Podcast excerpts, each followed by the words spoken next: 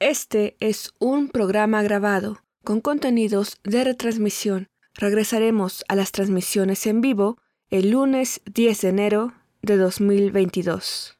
El equipo de primer movimiento les desea felices fiestas y muy buen año nuevo. Radio UNAM presenta Primer Movimiento, El Mundo desde la Universidad.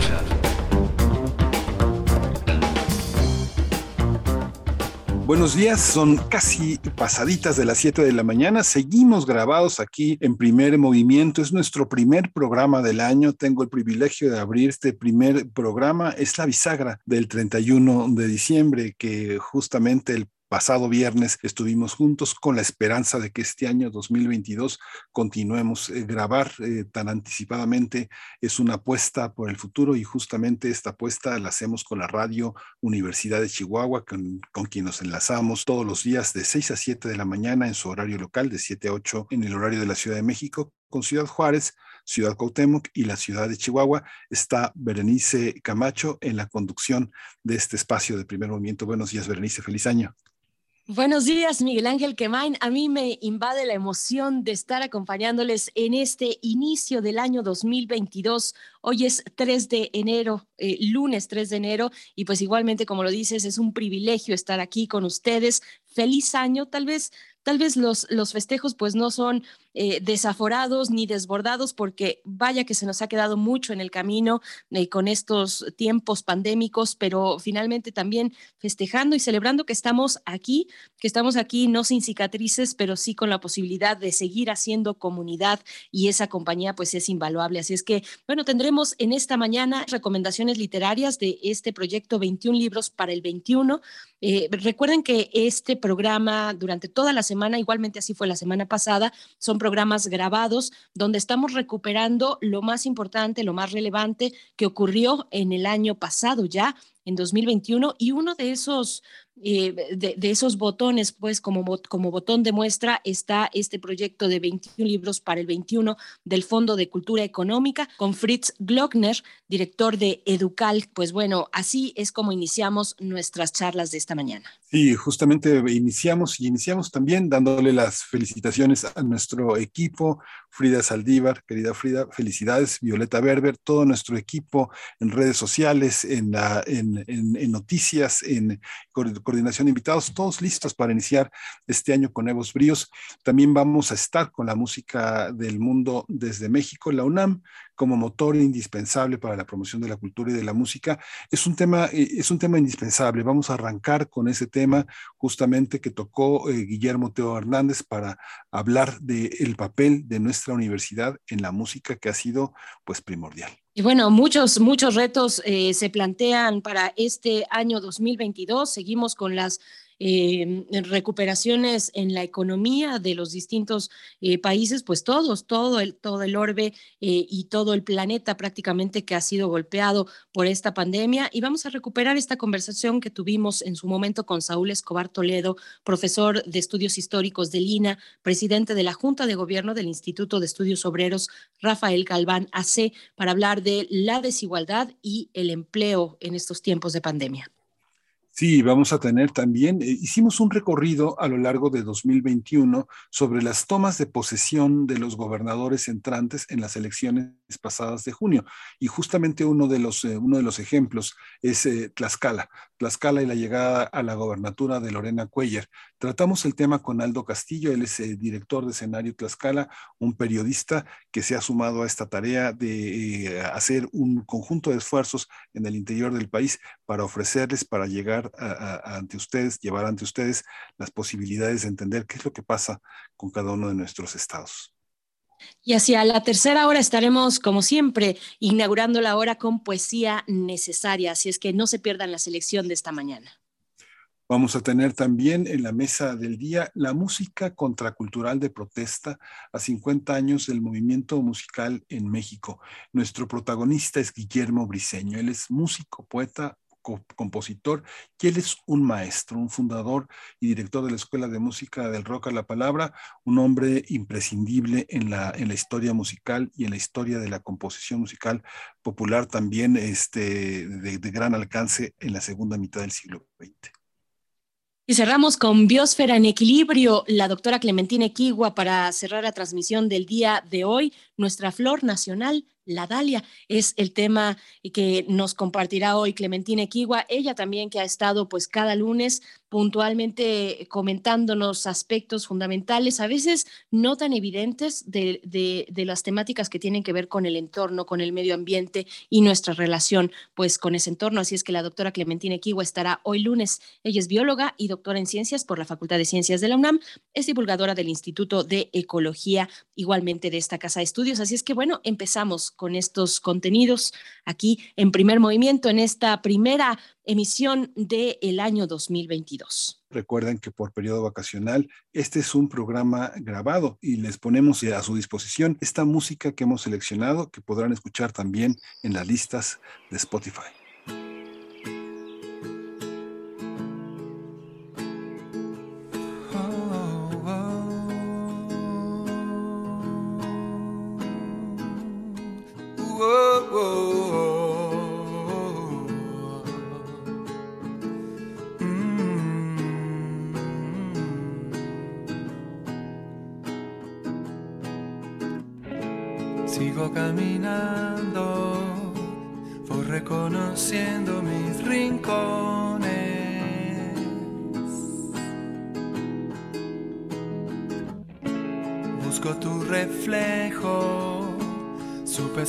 Espejo y hoy ni sé que soy. Y aquel paraíso pronto por el piso y enfrentándome.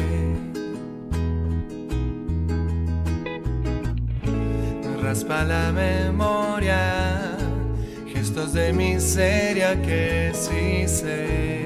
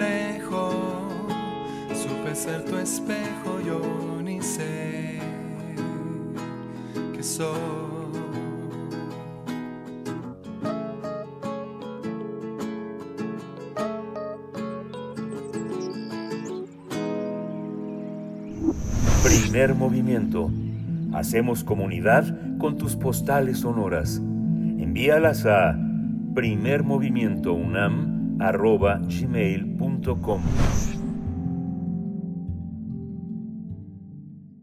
Toma nota y conoce nuestra recomendación literaria. El Fondo de Cultura Económica presentó la colección de reediciones de libros denominada 21 para el 21, como parte de las conmemoraciones históricas por los, por los 500 años de la fundación, 700 años de la Fundación de México, los 500 de la invasión extranjera. El objetivo es reeditar un total de 2.100.000 libros que serán financiados por el Instituto para devolverle al pueblo lo robado con una inversión de 45 millones de pesos. El costo unitario de cada libro es de 21 pesos. Los libros van a ser distribuidos a maestros jubilados, jóvenes becarios, en librobuses, así como en bibliotecas de escuelas normales, también universitarios rurales, y se privilegiarán a estos grupos. La selección que consta de 21 títulos incluye algunos, algunos entre los cuales se encuentra La Revolución de Independencia de Luis Villoro, así como la obra Canec de Emilio Abreu Gómez. También está el título de Amparo Dávila llamado Muerte en el Bosque, una serie de cuentos, y la obra de la escritora Rosario Castellanos, la gran novela Balún Canán, entre otros. Vamos a conversar esta mañana sobre la reedición de textos clásicos de escritores mexicanos y escritoras mexicanas por parte del Fondo de Cultura Económica. Y este día nos acompaña para este propósito, eh, está con nosotros el director de Educal, Fritz Glockner.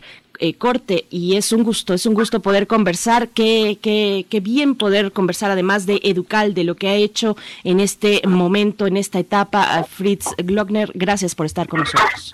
¿Qué tal querida? ¿Qué tal querido? Muy buenos días. Evidentemente es un placer, un gusto estar en primer movimiento de evidentemente Radio UNAM, esta radiodifusora maravillosa y encantadora que por supuesto ha generado toda una cultura en nuestro país porque no solamente en la Ciudad de México, evidentemente, ¿no?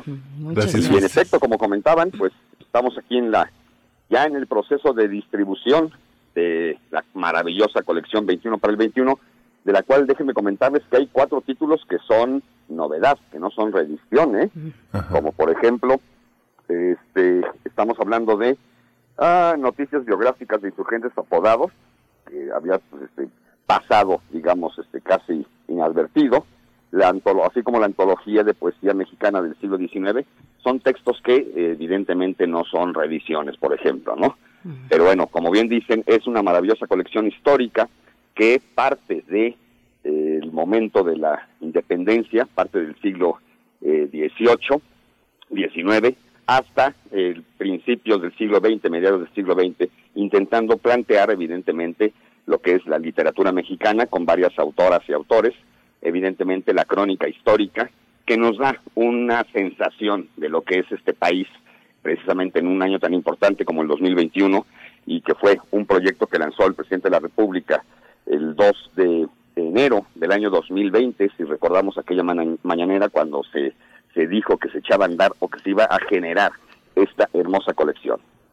Sí, Fritz, hay una, hay una visión, digamos, al frente del fondo de Cultura Económica está uno de nuestros eh, grandes escritores, eh, que es Paco Ignacio Taibo II, y lo vimos en la, en la conferencia mañanera hablando de la colección. A mí me llamó mucho la atención un señalamiento que hizo de entrada. Habló de que esta colección está armada en, una, eh, en, en, una, en un sentido heterodoxo sobre lo que, debe, lo que debe conmemorarse y lo que debe recordarse señaló una, una, cosa muy precisa que yo creo que hay que anotar. Muchas eh, editoriales eh, regatearon la, la, presencia de sus libros en un tiraje de estas magnitudes y otros, otros herederos eh, se negaron a aportar eh, libros que eh, obras que hubiera sido importante tener. Es un fenómeno no solo mexicano y no solo en el marco de una polarización sino que es algo que está pasando. Muchas editoriales privadas tienen libros que no sueltan a pesar de que no distribuyen y otros herederos que tampoco este que le hacen la tacañería a sus fantasmas y no permiten. Cómo fue armado en este contexto este esta colección Fritz en primera instancia, dentro de la gerencia editorial, el comité editorial, evidentemente tuvimos varios, varios, deshojamos varias eh, hojas del calendario discutiendo qué títulos tendrían que estar, evidentemente, ¿no? Tomando en cuenta esta visión de son los libros que tiene que releer o leer aquella generación que no ha tenido acceso a estos títulos, o bien aquellos que ya los leyeron, pero que evidentemente en una maravillosa colección de 21, de 21 títulos tenía que volver a ellos.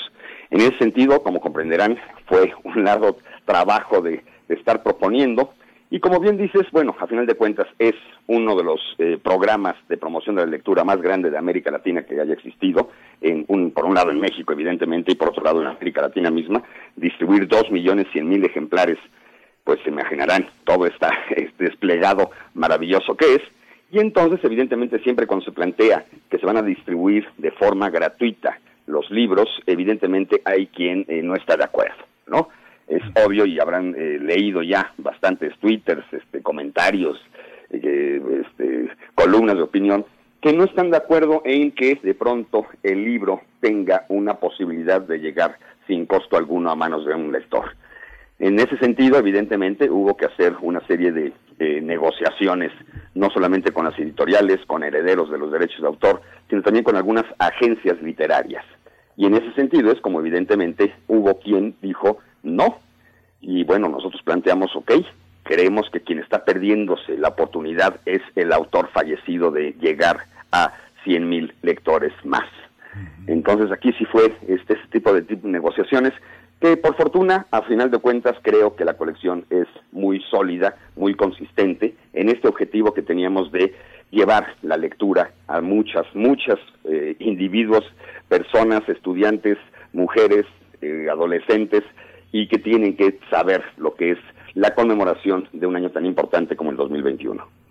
Los objetivos pues son, son humanistas, son, son auténticos, por supuesto. Detrás de esto está llevar a quienes no han tenido las posibilidades de hacerlo a bibliotecas de escuelas normales, a jóvenes eh, becarios, en fin, a, distintos grupos que, que, no tienen el acceso a estos libros. Pero mm, te pregunto un poquito en el mismo sentido que Miguel Ángel Kemain, Fritz, eh, ¿con qué visión se hizo esta selección? ¿Es la visión de, de, una propuesta de gobierno mm, que, que implica también este elemento humanista, como lo ha repetido tanto el presidente de la República. ¿Cómo se hizo? ¿Cómo se confeccionó? Son 21 títulos, cuatro de ellos nuevos. Difícil hacer una selección con tan pocos espacios para la misma, ¿no? Te repito, fue, este, fue muy divertido dentro del comité editorial estar proponiendo títulos porque de pronto Canek, ¿cuántas veces de edición eh, no ha habido de Canek? O Tomochic, ¿no? Que han sido libros que se han estado evidentemente eh, publicando, publicitando, que de alguna manera han sido libros de texto, incluso en la educación formal, o el maravilloso libro eh, censurado, el, primer gran libro censurado, La sombra del caudillo, por ejemplo, ¿no? Entonces había que estar jugando con toda esta serie de ideas de qué es lo que quisiéramos leer en principio nosotros como editores y qué quisiéramos comunicar y contagiar de lectura de la historia de México, de la literatura nacional maravillosa de estas autoras y autores. De ahí que de pronto, evidentemente, Tiempo de Ladrones de Emilio Carballido tenía que ser una obra que estuviera, o Y Matarazzo no llamó, de Elena Poniatowska, que curiosamente es una de sus novelas menos eh, conocidas y que había que ponerla en la mano de los lectores. Y evidentemente, por ejemplo, el libro Vacío de Josefina Vicens. ¿Me explico? Mm. Entonces, en ese sentido fue muy divertido, la verdad, este, estar pensando en qué tiene que leer el mexicano, las mexicanas, y evidentemente que sea muy específico tanto en historia como en crónica narrativa o evidentemente en las letras, la literatura. Sí, el conjunto de lecturas eh, lleva a pensar también en los esfuerzos eh, que en el pasado se hicieron. Pienso en, pienso en Vasconcelos, cuya ejida era eh, esta idea un poco arqueológica de saber quiénes eran los mexicanos y comunicárselos a los, a los, a los futuros lectores, quiénes eran los clásicos.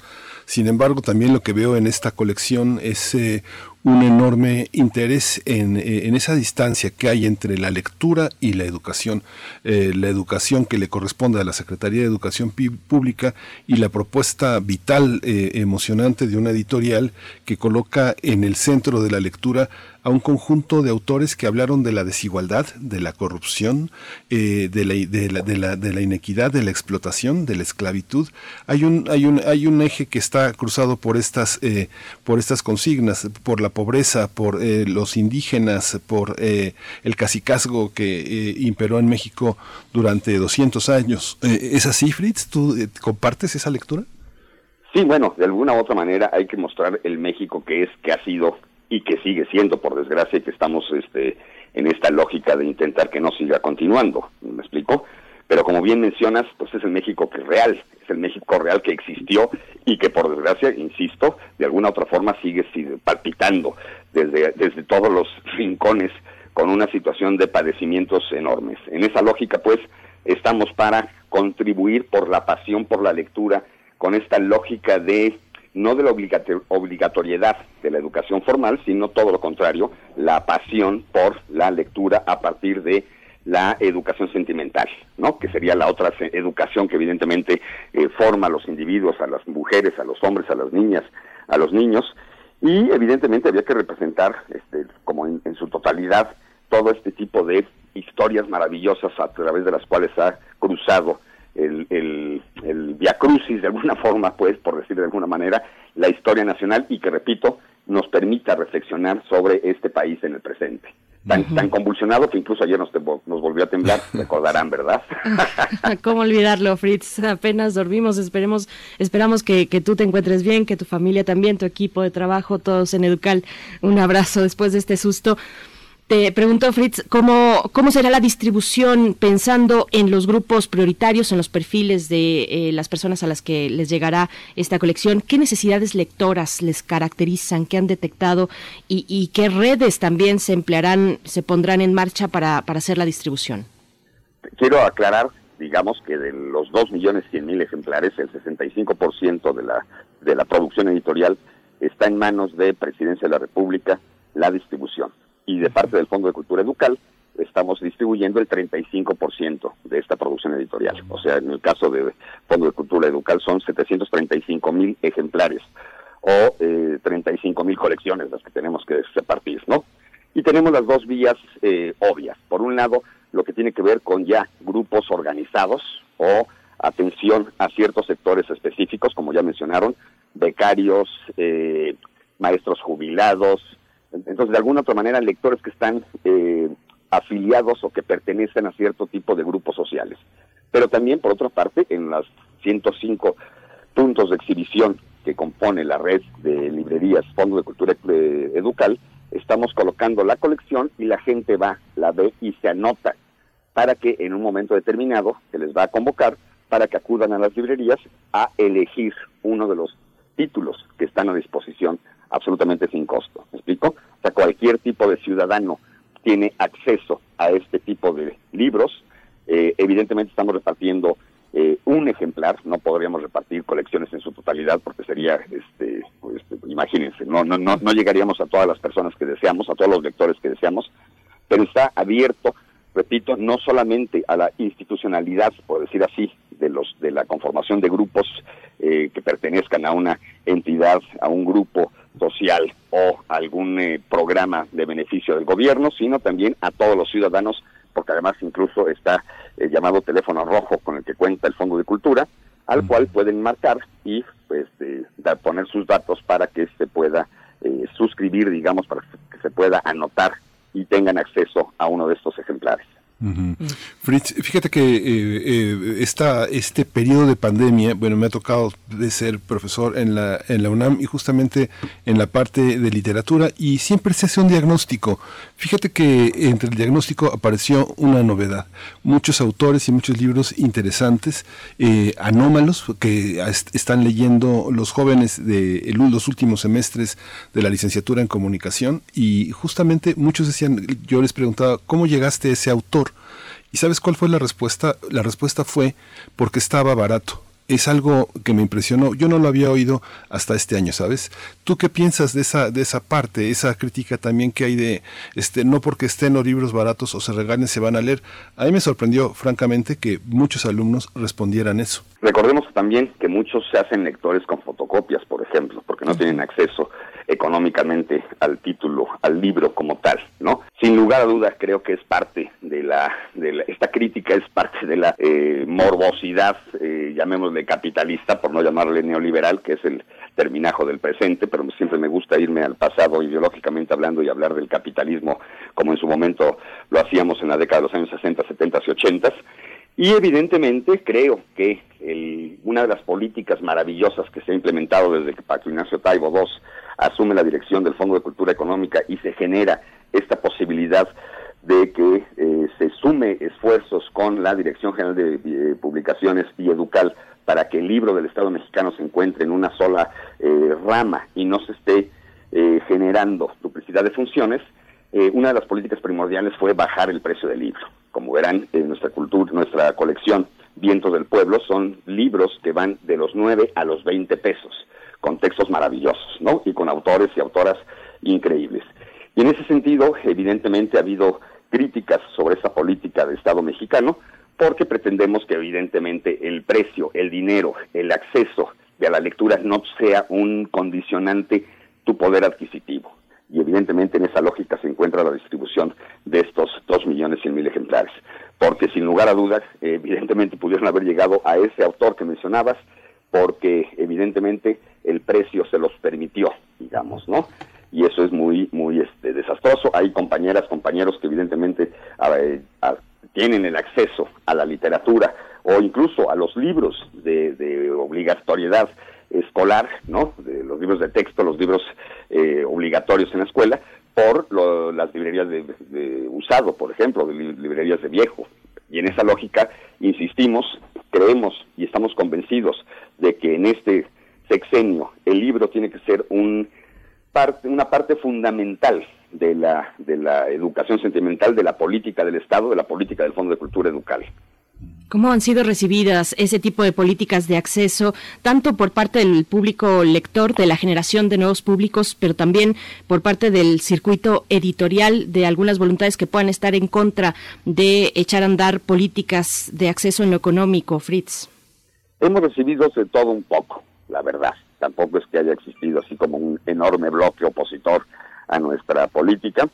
Hemos eh, insistido y hemos dialogado con cualquier cantidad de sellos editoriales al respecto. Hemos debatido los motivos y los porqués de esta política como tal y el planteamiento siempre será no somos competencia. Mientras más lectores construyamos, mientras más lectores se generen en este país, termina beneficiada la industria editorial, tanto la que tiene eh, bajos precios como la que no los tiene tan bajos. Entonces, aquí hay que saber que la competencia entre editores o la búsqueda de lectores no, no es una competencia ni desleal ni mucho menos, es simplemente colocar un hábito que de pronto pareciera que nuestro país no se tiene tan arraigado. Y te diría yo que evidentemente a través de las ferias del libro, los tendidos, todas estas actividades que habíamos iniciado maravillosamente en el 2019, habían eh, la activación maravillosa de los librobuses que se encontraban en un espasmo horripilante. Eh, evidentemente la gente, los lectores, han recibido esta política y estas condiciones hermosamente. Y repito, el gremio editorial no falta quien se queje, quien nos critique, quien hable de supuesta eh, competencia desleal, pero repito, les, se les ha hecho ver, y si no lo entienden, pues el problema será de ellos, de que la fundación, el sembradío de lectores termina beneficiando económica, social, política y hasta sexualmente a todos, pues, ¿no? Fíjate que este, pregunta a Flechador del Sol, uno de nuestros radioescuchas, ¿qué quiero decir cuando digo un libro no malo? Es, me, refiero a los libros que están fuera del programa. Más o menos compartimos la misma edad, Fritz, y leímos Bruguera, leímos Espasa, leímos eh, Arial, leímos una serie de libros que no estaban no estaban en los programas de estudio. Ahora yo veo en este programa también, en esta antología 21 para el 21, muchísimas mujeres que no estaban, que no estaban. Pienso en Guadalupe Dueñas, pienso que Elena Garro le hicieron su centenario, pero tampoco estaba, a pesar de que andamos huyendo Lola o este o los recuerdos del porvenir eran canónicos, pero tampoco estaba Inés Arredondo, tampoco estaba Josefina Vicens. ¿Cómo eligieron al, al concierto de, de mujeres tan potentes, tan cuentistas, tan inmortales como las que como las que están en la antología. ¿Es una cuestión de género? ¿Hay que equilibrar o cómo es? No, o bueno, sí, no, pero, pero no, la literatura, la historia, la, no, no, no, no podemos jugar con equidades de género en una colección. O sea, la literatura es buena literatura, eh, el ensayo histórico es buen ensayo histórico o no lo es, ¿me explico? Entonces, aquí no podíamos estar jugando a que tenía que haber un equilibrio y, no por ser machistas ni mucho menos, que espero que no se, que se entienda perfectamente a qué me quiero referir. Aquí estábamos hablando de obras de calidad. Y sin lugar a duda, por supuesto que Inés Arredondo, evidentemente Amparo Dávila, por supuesto Josefina Vicens, este, ¿qué decimos de las Helenas, Garro y Poniatowska? Eran mujeres que tenían que estar por su valiosa obra literaria como tal, ¿me explico? Entonces, eh, es obvio que no, no, pero eh, que teníamos que presentar autoras también, porque sin lugar a duda la literatura es riquísima. ya, creo que la literatura no tiene género, pues. Creo que estamos convencidos de que hay buena o mala literatura escrita por hombres, por mujeres, por adolescentes, por jóvenes creadores, o literatura infantil, juvenil, en fin. Hay buena o mala literatura. Y en ese sentido había que rescatar y había que colocar en el imaginario de los lectores, como ya dijiste, evidentemente, a escritoras como Amparo Ávila, que no está en el radar de la lógica o de los bestsellers, a diferencia de Elena Poniatowska, por ejemplo, o evidentemente, bueno, el libro vacío de la Vicens, que vamos a decir, que no es una de las obras eh, maravillosamente, pues si no clásicas, sí de las obras que destapan las neuronas de una forma impresionante. Y repito, de Elena Garro había que irnos con una novela extraordinaria como es Y Maltarazo no llamó, y, las, y no las clásicas que de pronto se han convertido en lecturas obligatorias, como bien estamos diciendo, desde el ámbito académico.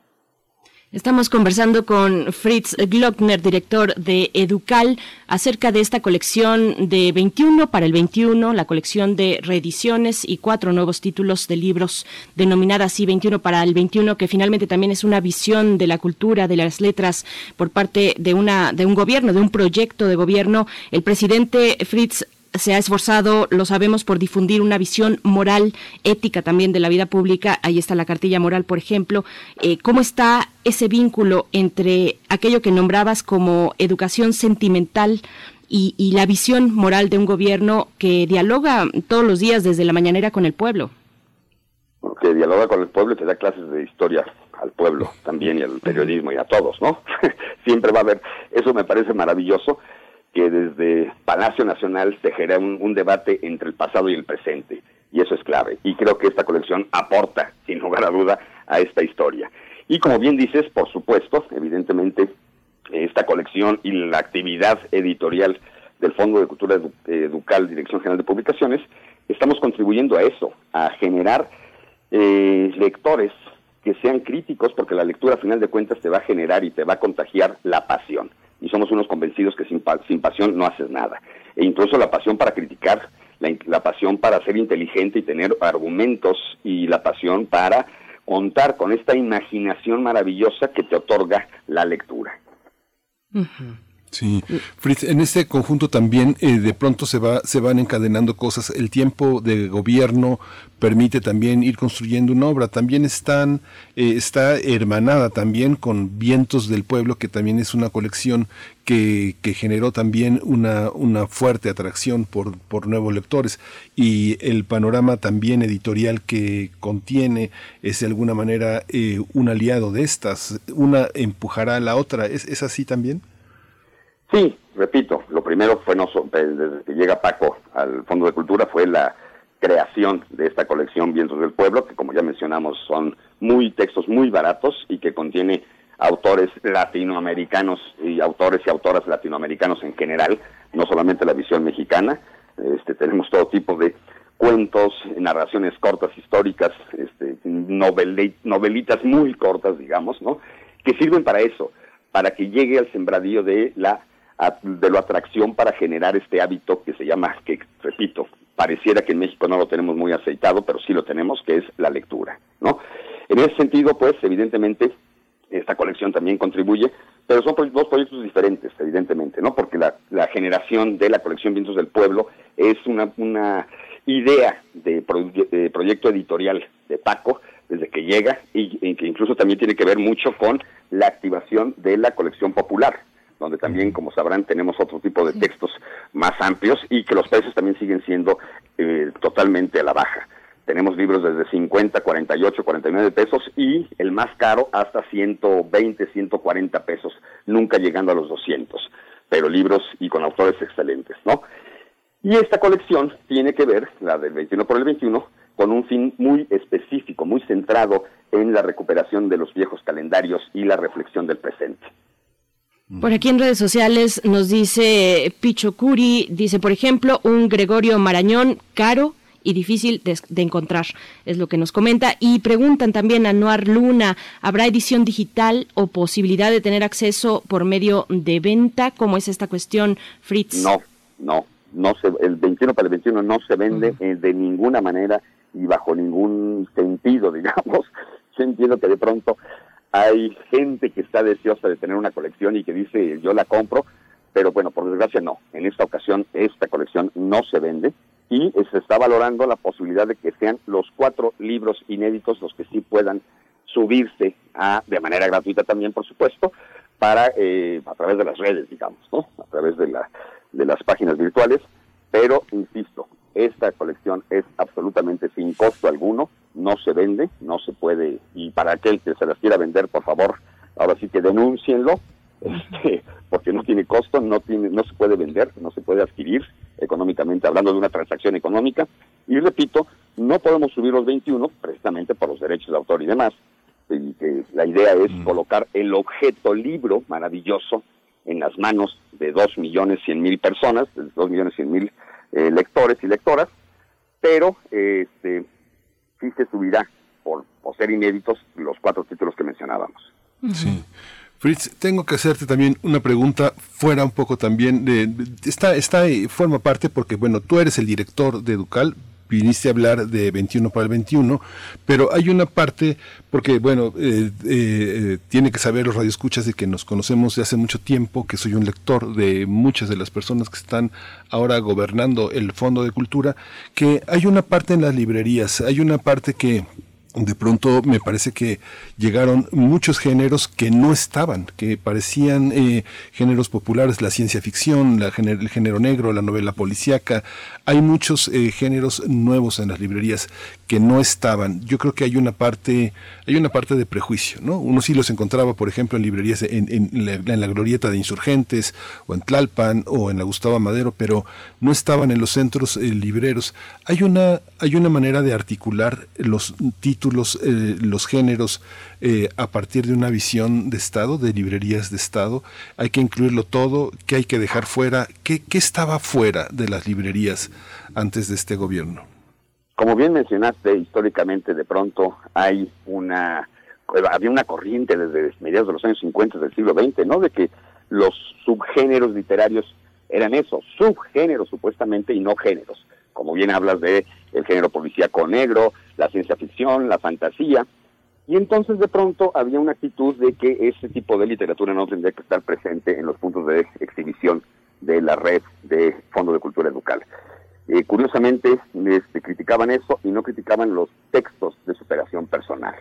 Y nosotros sí llegamos con una actitud total y absolutamente este, abierta hacia lo que tiene que, leer, que ser la literatura. Para nosotros no existen subgéneros ni géneros, hay buena o mala literatura, dependiendo más allá de la calificación comercial donde quiera ubicar este, el propio, la propia editorial o el librero a la novela, al libro de historia y demás.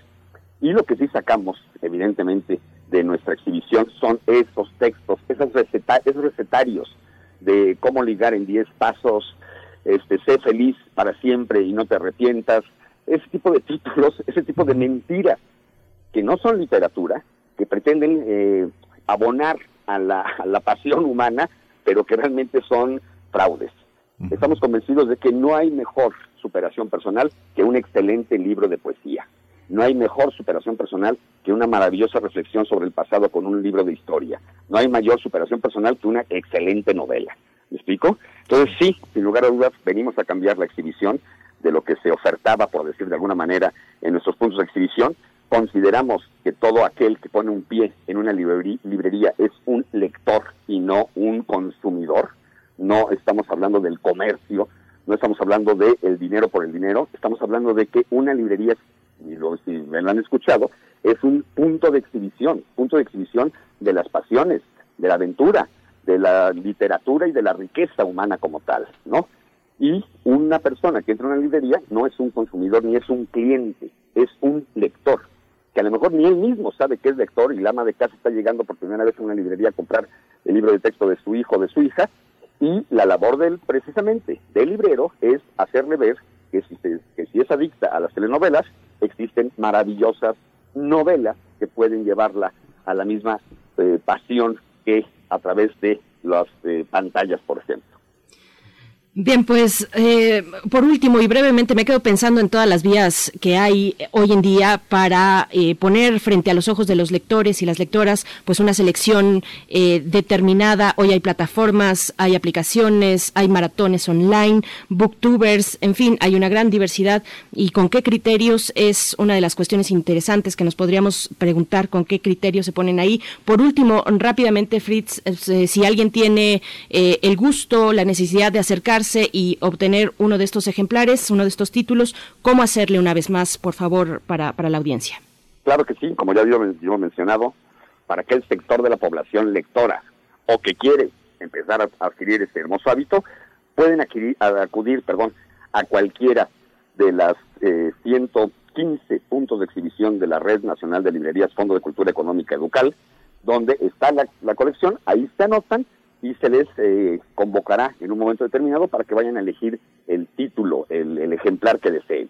Y también anotarse a través de los llamados teléfonos rojos que se encuentran en las redes sociales del Fondo de Cultura Económica Educal. Ahí hablan por teléfono, se anotan y se les indica cuál sería la librería más cercana a su domicilio, a donde podrán pasar a recoger uno de estos títulos. Mm interesante. Pues Fritz Glogner, eh, muchas gracias por esta conversación. Es importante tener este, eh, estos diálogos. El Fondo de Cultura Económica es una editorial muy importante para Latinoamérica y, y, para el mundo, porque además este, traducimos y difundimos una, una, serie de valores que son importantes. Y digo nosotros porque, bueno, este, el Fondo de Cultura Económica forma parte de nuestras vidas, que creo que es eh, importante, es importante cuestionar, es importante compartir y es importante también sumarse a esta, a esta cruzada por la lectura. Muchas gracias, Fritz Klogner, por esta, por esta mañana. Fritz Klogner, eh, director de Educal como bien dices, el Fondo de Cultura Educal es de los mexicanos, por supuesto, ¿no? Sin lugar a duda. Querida, querido, evidentemente un gustazo, un placer estar con ustedes y más aún en estos, eh, con este auditorio maravilloso de Radio UNAM. Un abrazote. Otro de vuelta. Muchas gracias, eh, Fritz Glockner, director de Educal. Hasta pronto. Seguimos aquí en primer movimiento. Recuerden que por periodo vacacional este es un programa grabado y les ponemos a su disposición esta música que hemos seleccionado que podrán escuchar también en las listas de Spotify. La la la la la la la la la la la la la la la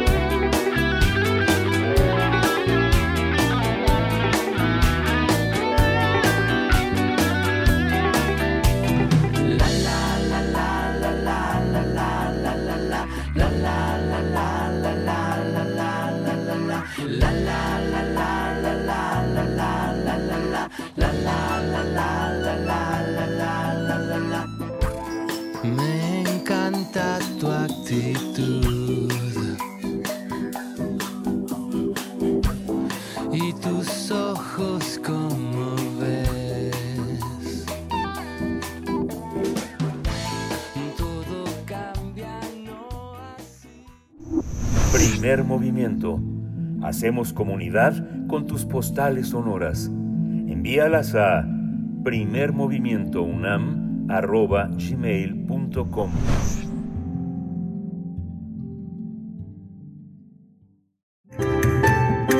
La música del mundo desde México.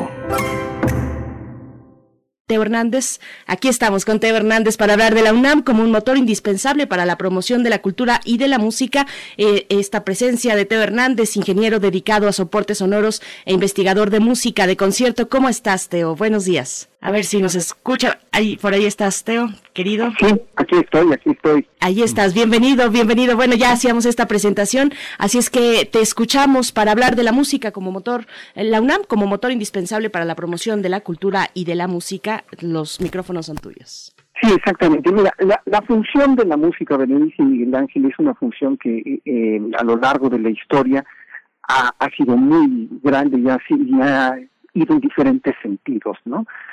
Ha sentido para acompañar este momentos de dolor, para momentos de, tristeza, para momentos de celebración y creo que en este momento ustedes merecen una celebración, una celebración musical, porque eh, el programa Primer Movimiento es un es un programa que teje comunidad, es un programa que según su propia descripción en la página es el mundo desde la universidad los acontecimientos cotidianos desde el punto de vista de la cultura y las preocupaciones humanas, bajo la divisa no nos preocupa lo urgente, sino lo importante. Y aprovechando los enormes recursos que ofrece la academia, se tratan los eventos no desde la inmediatez y el vértigo, sino desde la reflexión y la mesura. Entonces, pues a mí me parece que, celebrar un, un programa así, un programa que, que enlaza lo que es la universidad, lo que es la universalidad del conocimiento desde, desde todos los puntos de vista, haciendo, apelando además a lo que es, que es una generadora de cultura, hay una, una academia muy fuerte que le está apoyando ahí, pues celebrar a este, a este programa con música hecha desde la universidad y pedida por la universidad, ¿no? En este caso se trata de la fanfarria UNAM, que fue encargada a Eduardo Angulo, que es un compositor este, fantástico, ahorita hablaremos de él, nacido en 1954, y fue para celebrar el primer centenario de la fundación de la Universidad Nacional de México. Es una obra para metales y percusiones, como debe ser una, una, una fanfarria, y tiene una característica que a mí me, me emocionó bastante. Antes de ser estrenada en sala de conciertos, fue estrenada al aire libre en un recorrido virtual que se dio. Es una obra para, repito, metales y percusiones. Es una obra eh, grandiosa, es una obra además universitaria, y no solo universitaria, sino una, una obra hecha para la comunidad. Entonces, bueno, escuchemos la versión de las percusiones y, este y, y, las, y los metales de la de la OFUNAM y con Rodrigo Macías dirigiéndolo. Muy bien, pues esta propuesta que te agradecemos, querido Teo. Sí, Miguel Ángel. Te escuchamos por ahí. No, no, no, tenía ningún comentario, no. Ah, muy bien, muy bien. Pensé que pensé que levantabas la mano. en realidad nos alcanza el tiempo y queremos escuchar esta propuesta, eh, a ver si se puede completa. No tengo el dato de cuánto dura, pero te agradecemos como siempre, querido Teo Hernández, y el próximo lunes nos volvemos a encontrar.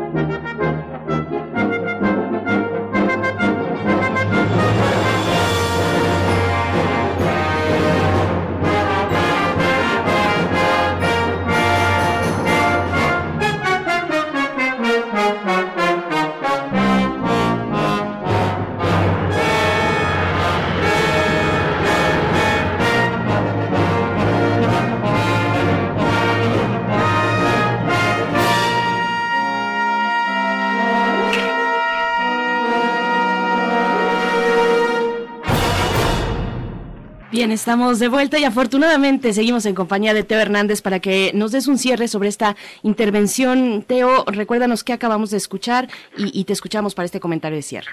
Pues acabamos de escuchar la fanfarri, la fanfarriunam, eh, que fue encargada por justamente por la Universidad Nacional Autónoma de México a Eduardo Angulo, este compositor mexicano, con motivo de la fundación de la Universidad Nacional de México. Fue estrenada en 2010 en un espacio al, al, aire, al aire libre. En este caso escuchamos la versión de la de la OFUNAM, los metales eh, y las percusiones de la de la UNAM dirigidos por Rodrigo Macías. Bueno, y es para celebrar la universidad, pero muy particularmente al equipo y a todos los que hacen posible primer movimiento. Nada más, eh, hablando un poco sobre Eduardo Angulo, Eduardo Angulo, se podría considerar un niño virtuoso, a los siete años entró al Conservatorio Nacional de Música y estudió con uno de los más grandes pedagogos este, que, ha, que ha trabajado en México, el maestro Vladimir Wolfman. Él después trabajó con orquestas juveniles, se graduó con mención honorífica en 1973 y se fue a estudiar al Real Conservatorio de La Haya en Holanda donde estudió eh, composición y, violín. Él formó un cuarteto de cuerdas, este, es, es, eh, es, un gran violinista, pero a su regreso a México se ha dedicado básicamente a la composición y tiene casi toda su música editada en, Alemania. Eh, es un compositor de muchísimo, muchísimo éxito a nivel internacional, con un lenguaje, eh, digámoslo así, dentro de lo tonal. Es un, es un lenguaje, se puede pensar conservador, pero pues de una, de una gran belleza, ¿no? Con un enorme oficio y que bueno, nos entrega obras como, como esta que acabamos de escuchar. Pues Teo, pues muchas gracias por toda esta exposición. Realmente pensar la universidad desde ese territorio es interesante porque no solo es eh, la, eh, la difusión de la música, sino la enseñanza y la creación, que son tres partes eh, que conforman un todo, sobre todo de una institución que produce conocimiento y que lo difunde. Muchas gracias por estas lecciones, Teo. Muchas gracias. No, pues al contrario, los abrazo a todos ustedes. Muchísimas felicidades nuevamente y sigamos, sigamos este, tejiendo comunidad a través de la música. Estamos llegando ya al cierre de nuestra primera hora de transmisión en este que es un programa grabado, una edición a cargo de Frida Saldívar que se ha dedicado pues a reunir todos estos temas que ocurrieron en el año que ya terminó, 2021, pero seguimos, seguimos con ustedes invitándoles a que se acerquen a redes sociales y aunque estamos de vacaciones y es un programa grabado, pues le seguimos eh, leyendo en esos espacios sociodigitales. Nos despedimos de la Radio Universidad de Chihuahua. Hasta el día de mañana, muy temprano, estaremos con ustedes 6 de la mañana hora de Chihuahua. Vamos al corte y volvemos. Síguenos en redes sociales. Encuéntranos en Facebook como Primer Movimiento y en Twitter como arroba PMovimiento. Hagamos comunidad.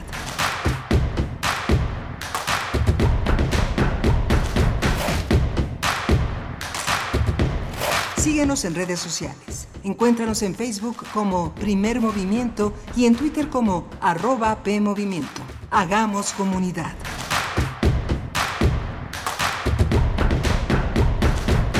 Estamos de vuelta en primer movimiento. Bienvenidos, bienvenidas a esta segunda hora de transmisión en este programa especial de vacaciones, un programa grabado donde hemos seleccionado pues distintas temáticas para volver, para recordar aquellas cuestiones fundamentales que ocurrieron en el año 2021. Nosotros estamos de vacaciones, pero les acompañamos también en su descanso. Un saludo a quien está operando la consola, tanto en Radio Universidad como en la Radio Nicolaita. Nos unimos en este momento durante esta hora en el 104.3. Saludos a Morelia y muy buenos días, Miguel Ángel Quemain, ¿cómo estás?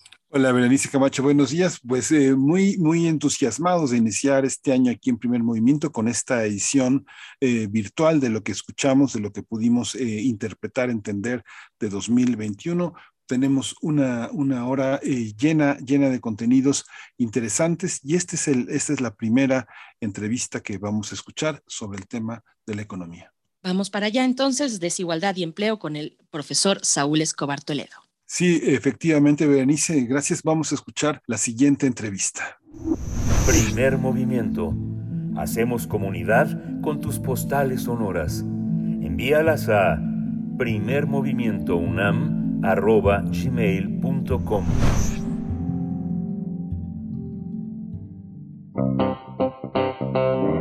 Nota Nacional. La pandemia de COVID-19 agudizó y visibilizó como nunca la desigualdad global y la pobreza, muy ligada sobre todo al mercado laboral. Al contar con buenos empleos y una vida laboral satisfactoria, tendría que ser el objetivo de las políticas de fomento al trabajo. En su columna Buenos Trabajos, la mejor solución, publicada por el periódico El Sur, Saúl Escobar Toledo analiza un estudio realizado por expertos de distintas nacionalidades a petición del gobierno francés acerca de los problemas económicos del mundo.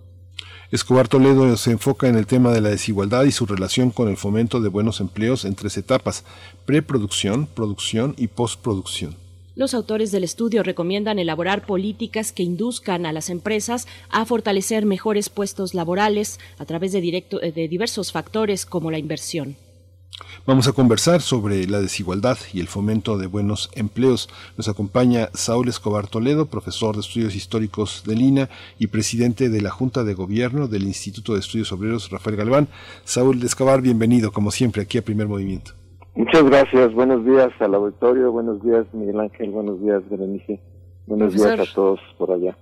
Gracias. profesor Saúl Escobar. Esperando que se encuentre y su familia también y el equipo que, le acompaña, pues en buenas, eh, en, las mejores condiciones después de un susto fuerte que nos dio ayer la tierra allá en el estado de Guerrero. Pero, pero bueno, le agradecemos además esta conversación. Le preguntaría, pues, cómo, cómo se desarrolla este vínculo, eh, este binomio desigualdad y calidad del empleo. Sí, muchas gracias aquí la pasamos bien, sin mayores sustos, pero es que espero que en sus familias y en sus casas todos bien. Gracias. Pues mira, el, el tema es efectivamente muy importante porque significa un cambio muy profundo en el pensamiento económico, político, social que había imperado en el mundo hasta hace muy poco. Digamos que el neoliberalismo como pensamiento dominante pues no consideraba la desigualdad como un problema mayor, y tampoco vinculaba la desigualdad con el problema del trabajo y del empleo. Entonces el hecho de que ahora se reconozca eh, eh, que la desigualdad es uno de los grandes problemas de la humanidad es un cambio pues muy significativo en el pensamiento y en la orientación que deben tomar las políticas públicas y la sociedad en general. Eh, es verdaderamente notable que este grupo de expertos eh, a nivel mundial, pues haya elegido esos tres problemas como los grandes problemas del mundo. El calentamiento global, que tiene que ver obviamente con todo el medio ambiente, con este, todos estos problemas que se han discutido con el Acuerdo de París, etcétera. La desigualdad, en segundo lugar, y el envejecimiento de la población, que ciertamente es un problema más europeo y más de países desarrollados como Estados Unidos, pero que también de alguna manera afecta a los países en desarrollo o aquellos países que tienen ya una tasa de natalidad baja y una tasa de envejecimiento más alta que en el pasado, como en el caso de México, aunque desde luego no en la misma proporción que los países europeos y que Estados Unidos. Pero es eh, interesante que eh, estos sean los tres grandes problemas del mundo post-COVID, como ellos llaman, después del COVID eh, que hayan seleccionado. Y dentro de esta eh, de estos tres problemas, pues yo me enfoqué en el problema de la desigualdad. Eh, y como dije, lo importante es que ligan la desigualdad con el problema del empleo, cuando antes esto no sucedía. Y dentro de esta relación entre desigualdad y empleo, pues el, el diseño de las políticas públicas y la investigación, y la, digamos, la forma de ver las cosas pues cambia radicalmente. Entonces no se trata, por un lado, de esperar que el mercado arregle la desigualdad o que si hay crecimiento esto va a traducirse en una mejor igualdad, mejores condiciones de vida para todos. Esa idea se desecha implícitamente o explícitamente en el desarrollo de la investigación. No se trata solo de crecer económicamente, sino de distribuir y crecer las dos cosas. Y además, otro cambio importante es que si no hay mejores empleos, pues todos los otros programas que se puedan imaginar y crear y echar a andar, pues no tienen mucho sentido. Es decir, distribuir sin crear mejores empleos no va a resultar, no va a dar buenos resultados. No basta con repartir dinero programas de asistencia social, este, una serie de medidas distributivas a nivel social que sí son necesarias, pero no son suficientes para acceder a una mejor igualdad y por lo tanto un mejor desarrollo y crecimiento de la economía y, e incluso una mejor eh, convivencia social y una mejor y un mejor clima político, porque además la desigualdad lo ligan estos autores no solo al problema del crecimiento, sino también al problema de la convivencia social, de la armonía social y del clima político.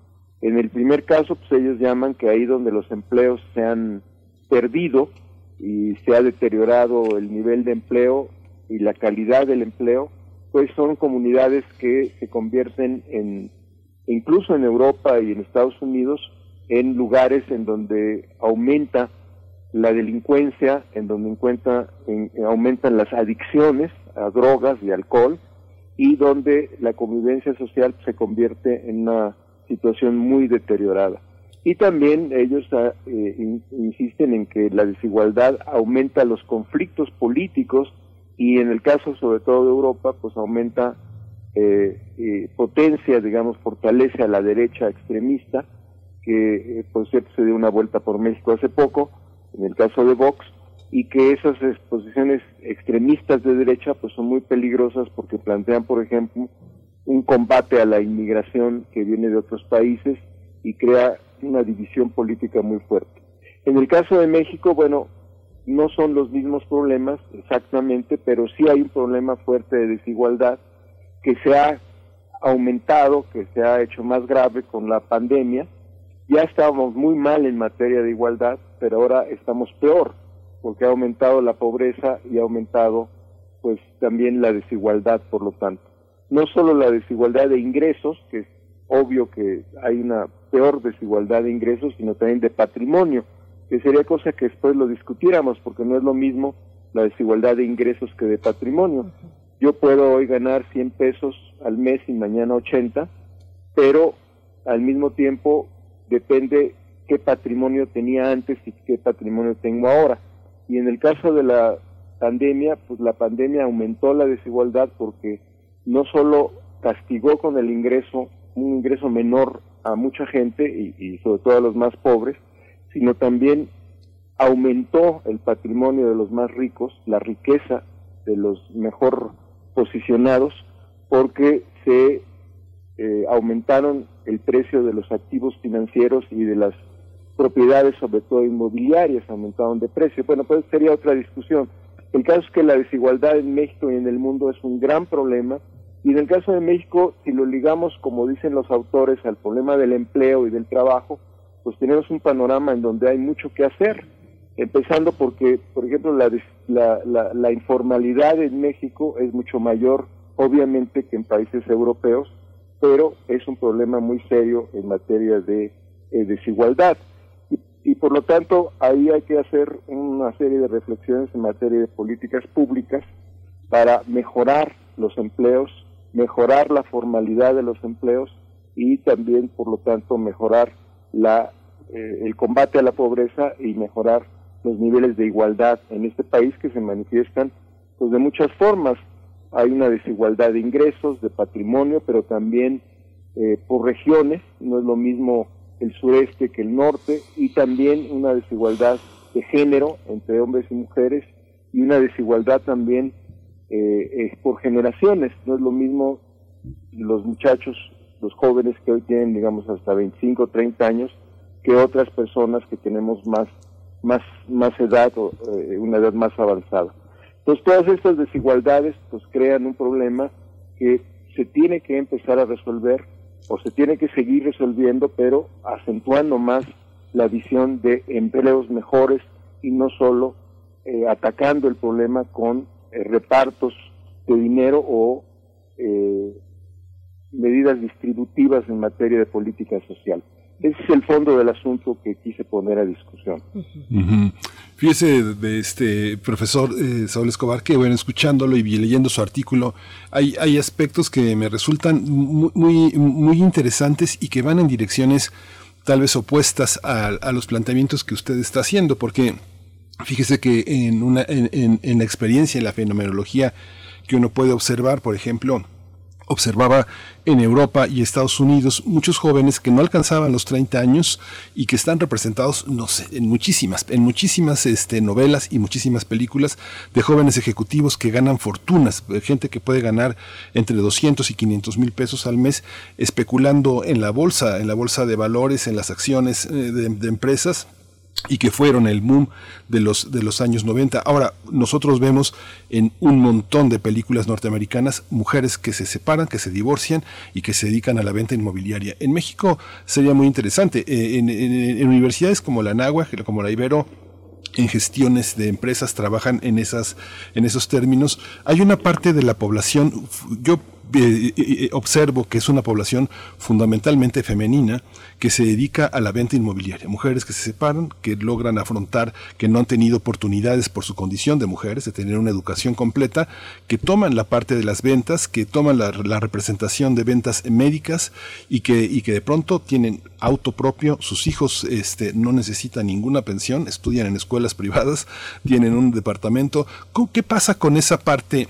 Del empleo. Las, o las aseguradoras también tienen eh, mujeres en las ventas. Hay una parte del empleo femenino que está en esas condiciones, que no son las del adiestramiento, que están en un mercado muy voraz, pero que está eh, enfocado en ese sector. ¿Cómo observarlo? Ese tipo, yo, yo observo nada más tres, las ventas médicas, las ventas de seguros y las ventas inmobiliarias, donde hay un mercado caro, hay hombres, pero muchas mujeres que no han tenido oportunidad de una educación completa son verdaderamente unos haces en ese terreno.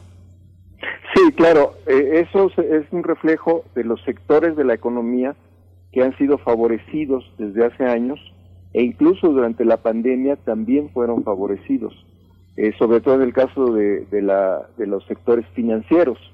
Eh, como dije, si ustedes ven el índice de la Bolsa de Valores de México y del mundo, y esto incluso está en el tercer informe de gobierno del presidente López Obrador, pues el crecimiento de la bolsa de valores durante los meses de la pandemia, el año pasado y todavía lo que va de este, fue espectacular. La bolsa de valores creció enormemente a un, a un ritmo muy alto, lo cual es muy sorprendente desde cierto punto de vista porque mientras la economía se hundía, la bolsa de valores crecía. Esto merece una explicación que podemos eh, entender, eh, pero esto refleja también que hay sectores que se beneficiaron durante la pandemia y no todos perdieron. Sin embargo, por ejemplo, este sector financiero, pues es un sector financiero que ocupa una muy pequeña cantidad de personas comparada con el total. Eh, digamos que quien está metido en el negocio o en las actividades financieras de alto nivel, como estas de acciones bursátiles, de venta de seguros, y sobre todo en los niveles más altos, pues eh, eh, seguramente también se vio favorecida antes de la pandemia y también ahí desde luego hay empleo femenino, mujeres que están trabajando en estos sectores que seguramente también pues salieron ganando, por lo menos fueron menos perjudicadas por la pandemia, además podían trabajar en sus casas eh, por, por eh, internet, eh, por la computadora, etcétera. Pero el otro lado de la mujer es, por ejemplo, el hecho de que una gran mayoría, un número importante de, personas se dedica, por ejemplo, al trabajo doméstico remunerado y la inmensa mayoría son mujeres. Entonces, frente a este pequeñísimo sector de mujeres que se dedican al sector financiero, hay una gran masa de mujeres que se dedican al trabajo doméstico remunerado.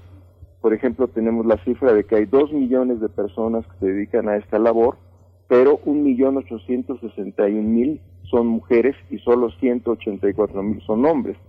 Y también tenemos el otro lado de la moneda que usted me plantea, cuando vemos que el trabajo informal es una opción comparativamente hablando más importante para las mujeres que para los hombres.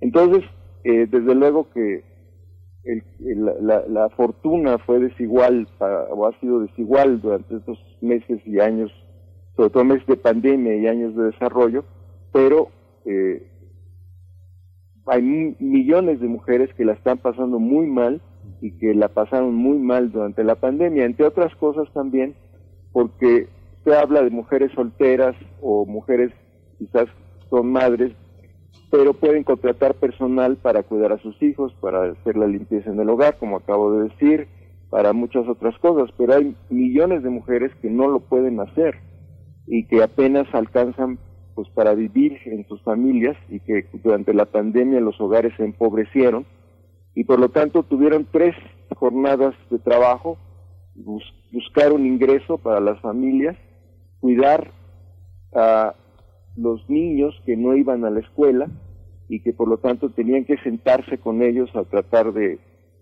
pues educarlos, a hacer el papel de maestra mm, mediante la televisión, el internet o como se pudiera y las labores del hogar que recaen en México mucho más en el caso de las mujeres que en el caso de los hombres, lo cual es una vergüenza en realidad porque los hombres deberíamos participar en el trabajo eh, doméstico al igual que las mujeres, limpiando, este, lavando trastes, este, eh, haciendo las camas, pero dejamos que lo hagan las mujeres por una cuestión de cultura machista.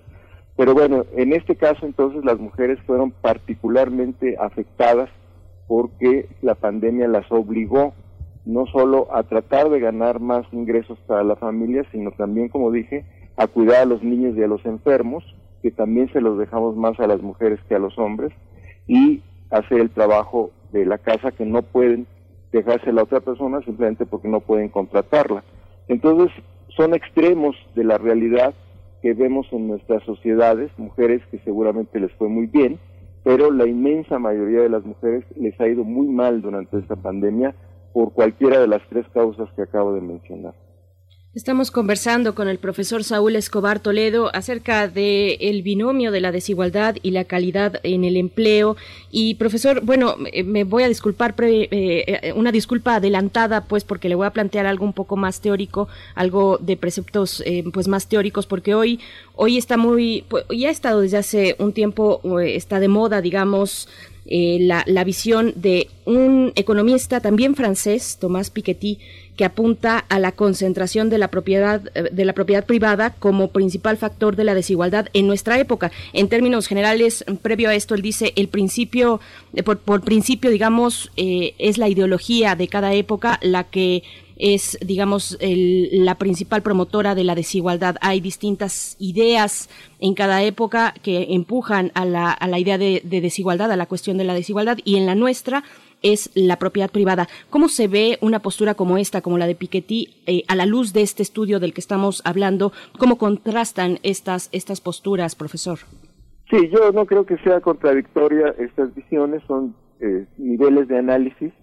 Por cierto, tiene usted razón en una cosa. Eh, este economista francés, Thomas Piketty, debió haber sido incluido en esta comisión y hubo una cierta pues inconformidad, una cierta eh, digamos, eh, discusión fuera de la escena de por qué el presidente francés no escogió a Piketty para formar parte de la comisión, pero bueno, esto tiene que ver con diferencias políticas muy claras entre el presidente y Tomás Piketty, que ha sido un muy crítico del gobierno de Macron, muy, muy crítico, y prefirió pues otro tipo de personas que no han estado tan confrontadas con él en el debate diario que se hay en Francia. Pero bueno, esta es otra historia.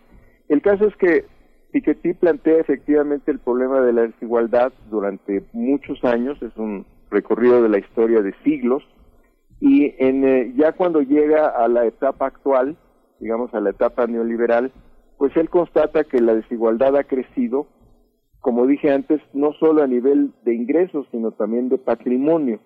Y entonces de ahí él deriva que eh, también hay un problema muy serio en materia de acumulación de riqueza, la acumulación de patrimonio en muy pocas manos, y que eso merece una política fiscal muy especial, porque plantea que a lo largo de las últimas décadas las eh, políticas fiscales, los impuestos, eh, han bajado para los más ricos, no solo por sus ingresos, sino también por sus patrimonios.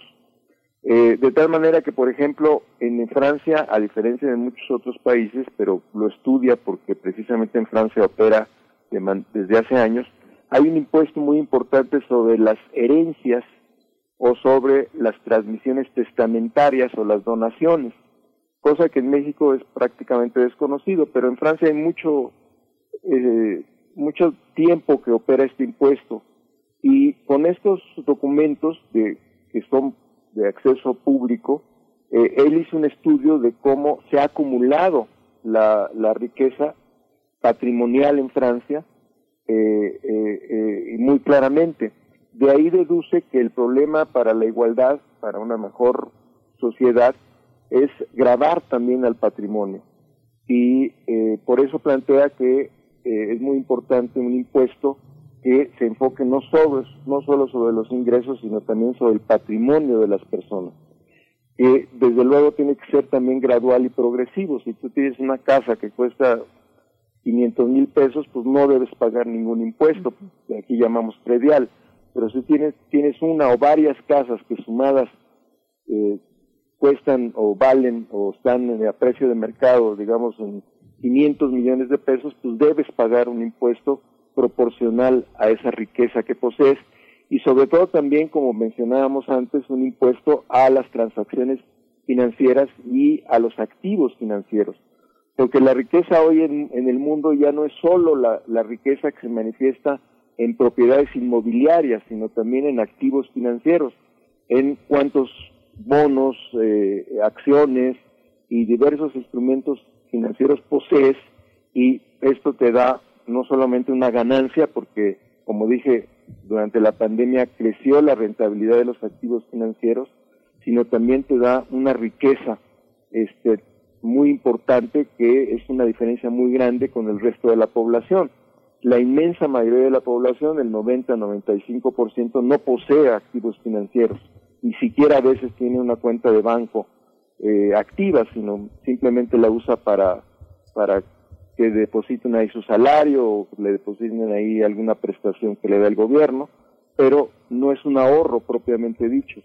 De tal manera que los activos financieros se concentran en muy pocas manos y ese es un asunto que Piketty realza de manera muy importante. Ahora, ¿qué tiene que ver esto con el empleo? Bueno, Piketty lo, lo menciona en el sentido de que si eh, podemos hacer un impuesto proporcional a la riqueza y al ingreso, pues esto va a generar mejores condiciones para que se cree mejor educación y por lo tanto mejores empleos, que es una cosa que en la que coincide con el estudio que acabo de citar, aunque el enfoque es distinto porque Piketty se, se centra más bien en la desigualdad de patrimonio y de ingresos y no tanto en el tema del trabajo, aunque también lo toca y de manera muy, muy clara en esta desigualdad en acceso al trabajo, precisamente por esta desigualdad que traemos, digamos, desde el nacimiento, desde que nacemos en una familia pobre, pues a la educación y por lo tanto a mejores, a mejores empleos. Eh, y desde luego él habla de cambiar la propiedad, no tanto en el sentido, digamos, que conocemos del comunismo o de las experiencias del comunismo eh, de los primeros años del siglo XX, que es la expropiación de todos los medios de producción. Él no habla tanto de eso, cosa que ha sido hasta cierto punto criticada por alguna ala izquierda marxista, sino habla de grabar la propiedad privada para irla desconcentrando, para que la propiedad privada no se quede en tan pocas manos como ahora, e ir socializando la propiedad privada para que cada vez más personas tengan el acceso a la propiedad y a la riqueza y ésta se vuelva más igualitaria. Es una medida y es una política, pues digamos, relativamente novedosa, que eh, no habla de la expropiación de todos los medios de producción, sino habla de la socialización de la propiedad privada mediante el impuestos y mediante también la participación de los trabajadores en los consejos de administración de las empresas, cosa que ya pasa en algunos países como Alemania. En Alemania ya es ley que los eh, obreros, los empleados puedan participar tengan una representación en los consejos de administración de las empresas. Desde luego no mayoritario, pero sí eh, están representados y pueden opinar y pueden votar en los consejos de administración de las empresas. De tal manera que, por ejemplo, esta medida plantea Piketty debería generalizarse en muchos otros lados para que los obreros y los empleados pudieran participar en las decisiones de las empresas, por lo menos estar informados de, de, qué, de qué políticas se toman en las empresas, y estamos hablando de empresas privadas y eh, no solamente públicas. Entonces son medidas que él plantea pues como parte de este fenómeno de la desigualdad, que desde luego es un asunto que requiere pues una discusión muy larga y que mm, planteamos aquí de manera pues muy resumida para, para que puede entenderse la gravedad del problema y las soluciones que se están discutiendo. Sí. Bueno, ya nos acercamos al fin de esta conversación, pero hay una hay un aspecto que la sociedad genera también una expectativa de empleo. Yo veo muchas muchas eh, muchos lugares tanto desde Yucatán hasta Baja California donde hay muchas eh, cooperativas de mujeres que le dan empleo a mujeres en, la Ciudad de México los taxis que ahora con el regreso a clases este hicieron muchas eh, chicas donde solo no suben no suben no subimos vatos dicen, pero son taxis de cooperativas de muchas mujeres que llevan a mujeres a trabajo de una manera segura, es otra parte y la que usted se refiere también que es la política de Estado, que es algo que está que también está pendiente en relación también a los programas de generar habilidades como los jóvenes los jóvenes que están siendo apoyados por esta administración federal pues este profesor Saúl, Escobar, si quiere hacer un último comentario, pues ya nos acercamos al final, pero le agradecería un poco un comentario sobre esto.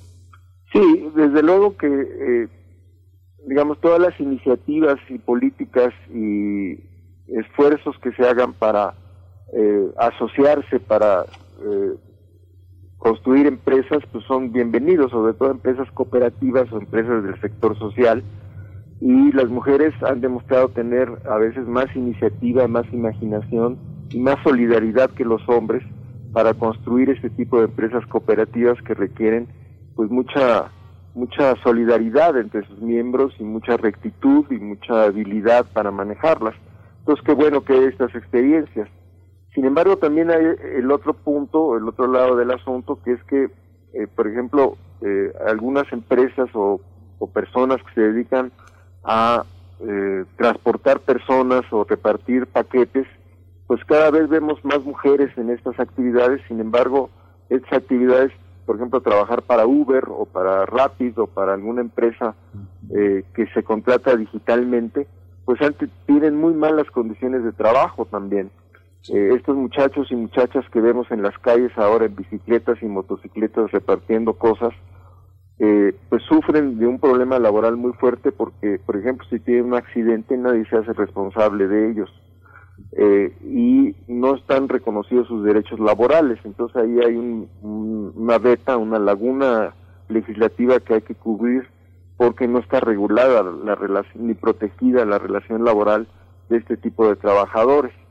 Eh, de tal manera, bueno, que hay mucho que hacer todavía en materia de legislación laboral y aquí, bueno, pues planteamos eh, solamente algunos aspectos de este problema que hay que seguir discutiendo, pero lo importante es reconocer que mejores trabajos van a conducirnos a una mejor sociedad, a una mayor igualdad y a una mayor armonía social y también a un mejor clima político para que la sociedad pueda decidir su futuro y conducirlo a, a, mejores expectativas.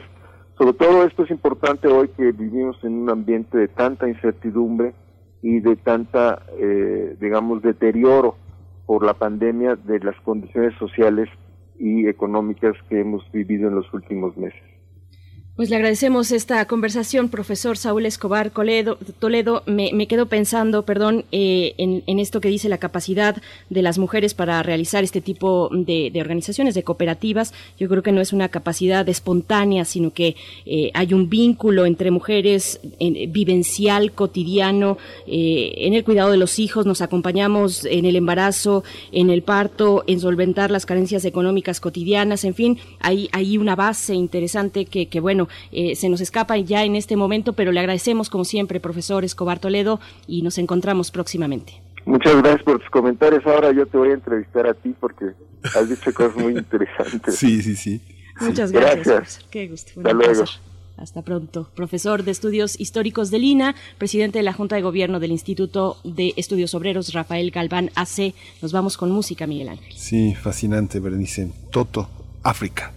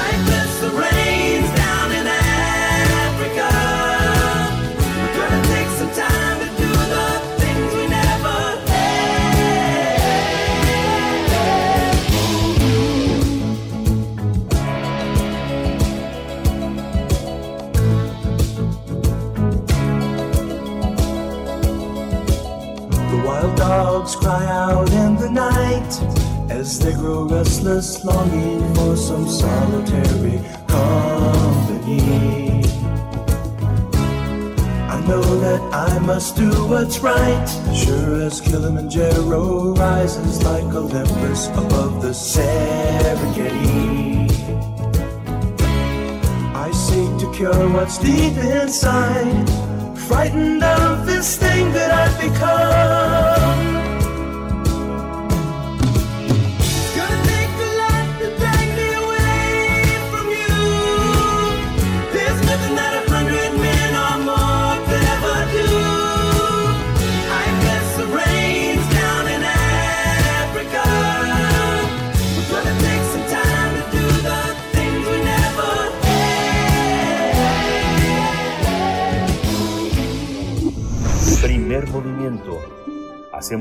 En la sana distancia.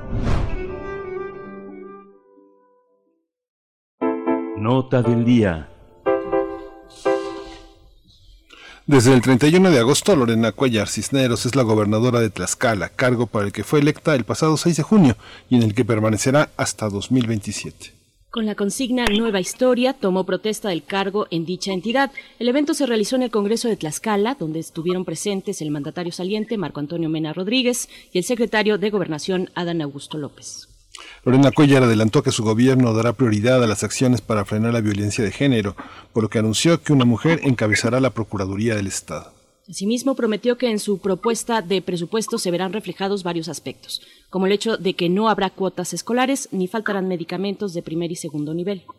También dijo que se ampliarán los servicios de salud en la entidad, habrá servicio gratuito de oxígeno para pacientes con COVID-19, que ya empezó, y se implementará el programa Médico en Casa, la salud será prioridad del gobierno.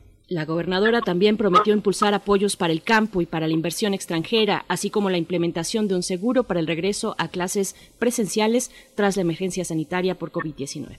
Lorena Cuellar es la segunda mujer en ser gobernadora del estado más pequeño de la geografía nacional. Hace 34 años, Beatriz Paredes Rangel ocupó esa posición. Vamos a conversar esta mañana sobre el cambio de gobierno en Tlaxcala con la llegada de Lorena Cuellar. Para esto nos acompaña a través de la línea Aldo Castillo, director de escenario Tlaxcala. Te doy la bienvenida, Aldo Castillo. Gracias por tomar esta comunicación, por tu presencia esta mañana. Buenos días.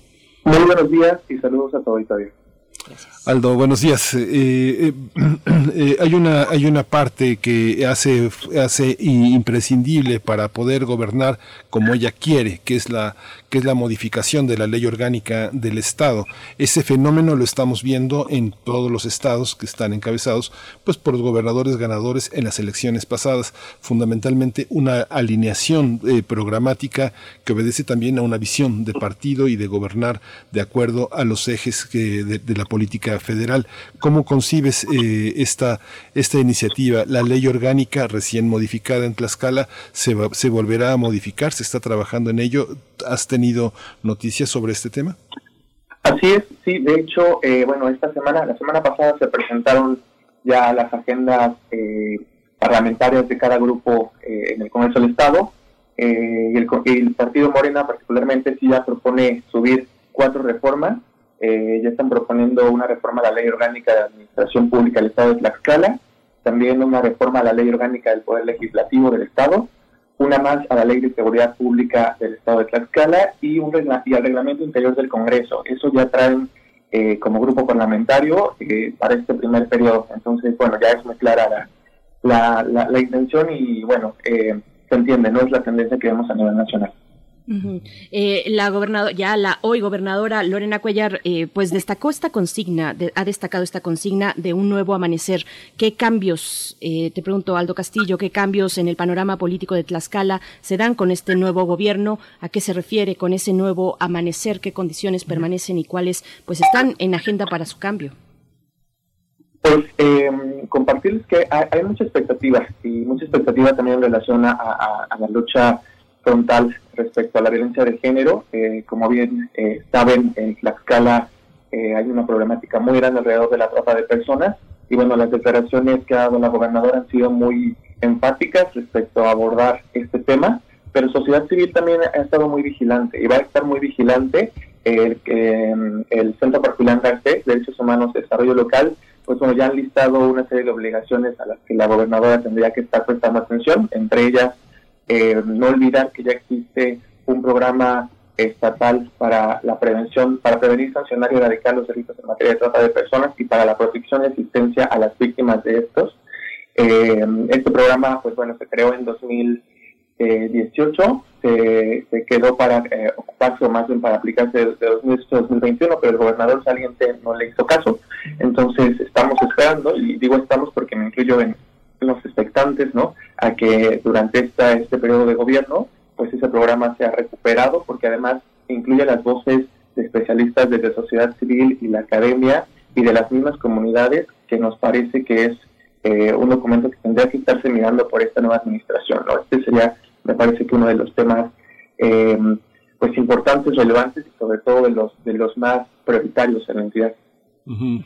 Aldo, hay unas, en- en la- me, me sigo refiriendo a los gobiernos entrantes porque en muchos, eh, bajo la política de austeridad, de austeridad, de no a la impunidad y de lucha contra la corrupción, que son los ejes que han encabezado las nuevas gobernaturas que entran justamente también en septiembre, en estas primeras semanas y en la segunda semana de septiembre, han señalado como estos tres, como estos tres ejes y la desaparición de secretarías. La en la mayoría de los estados hay alrededor de 15 a 19 secretarías de estados y en la mayoría de los estados desaparecen de 3 a 4 secretarías. ¿Esto va a pasar en Tlaxcala?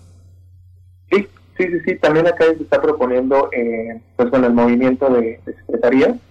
Eh, la que sí también vemos desde acá con expectancia es la de movilidad. Eh, se incorpora la de movilidad como se ha incorporado a otros gobiernos a nivel estatal, ¿no? en otras entidades a nivel nacional, eh, y que responde, bueno, a estas eh, estos cambios morenistas, ¿no? estos cambios que se están dando en algunos en algunas entidades y sobre todo de Morena, como fue justo la de movilidad en Nayarit, ¿no? que cambió de Secretaría de, eh, de Transportes a la de Movilidad, como el caso de aquí a nivel local.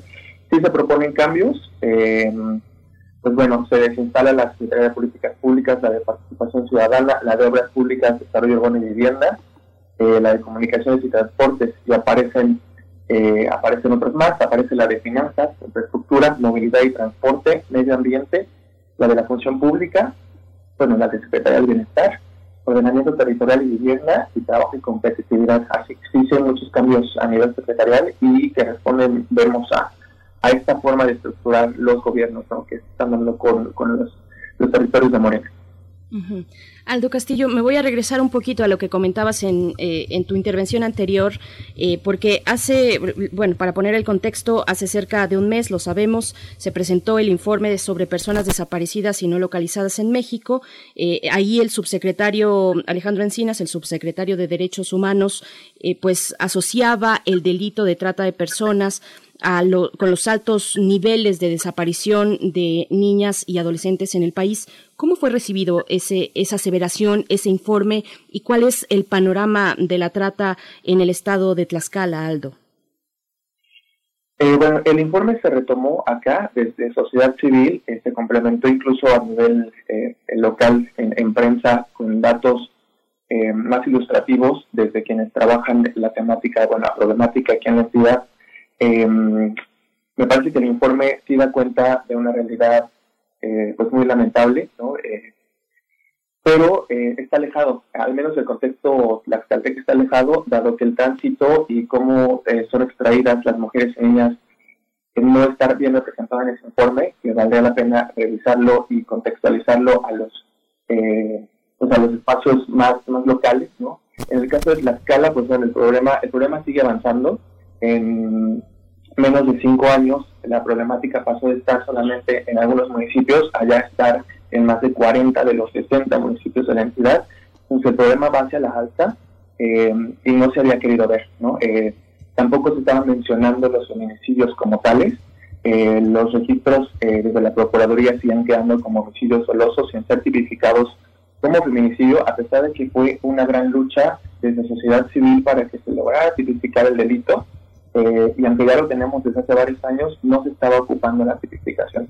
Eso recientemente, en el último año de gobierno de Marco Mena, el gobernador saliente, bueno, empezamos a ver un, cambio en los datos en el que ya, encontrábamos eh, tentativas de feminicidio ¿no? en los expedientes. Eh, sin embargo, pues bueno, no terminan de, equilibrarse la balanza entre los números oficiales y los números que tiene sociedad civil, que mientras en los datos oficiales se dan cuenta de siete, me parece seis, siete feminicidios, bueno, sociedad civil tiene contabilizado al menos en este año 16.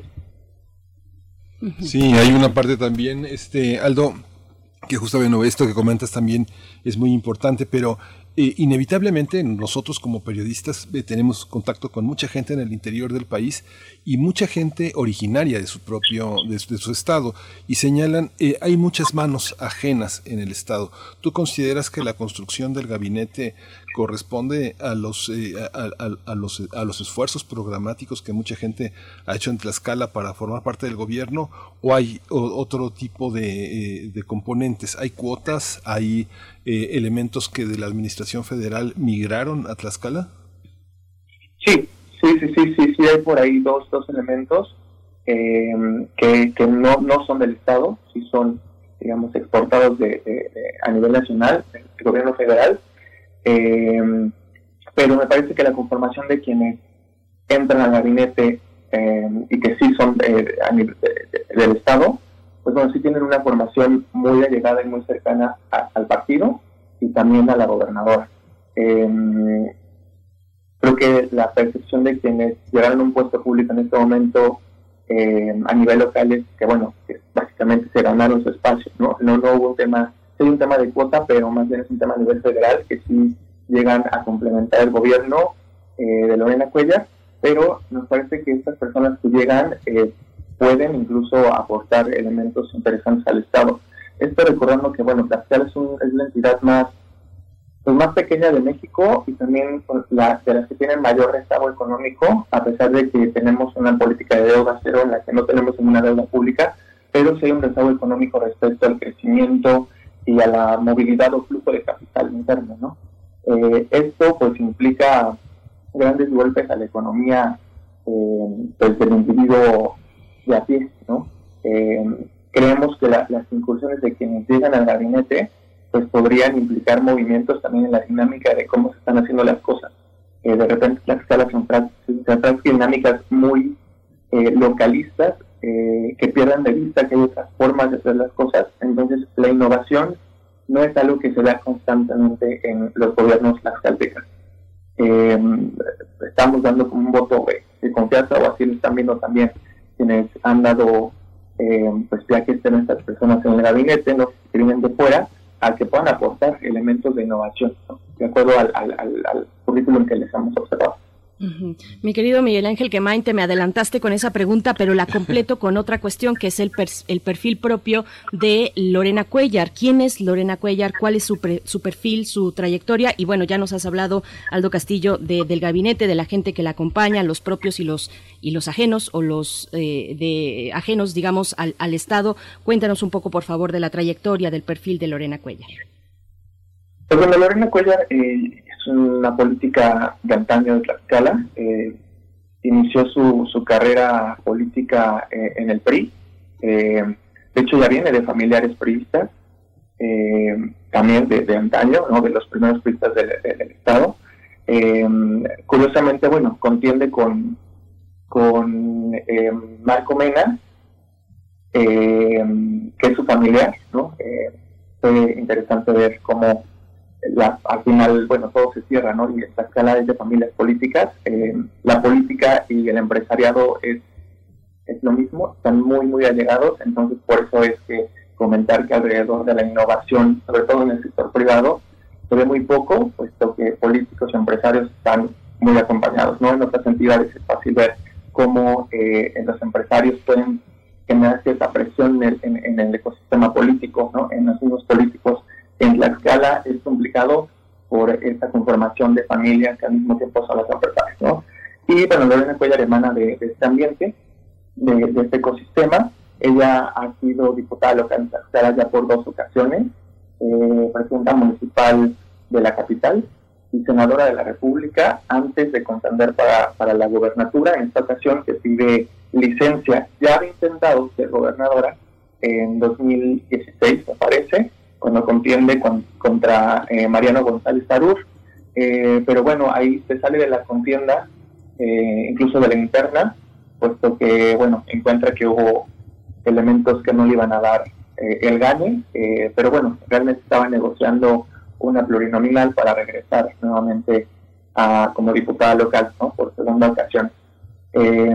Como presidenta municipal de Tlaxcala, se le recuerda por haber puesto los parquímetros, eh, y bueno, también ha tenido otros cargos públicos importantes.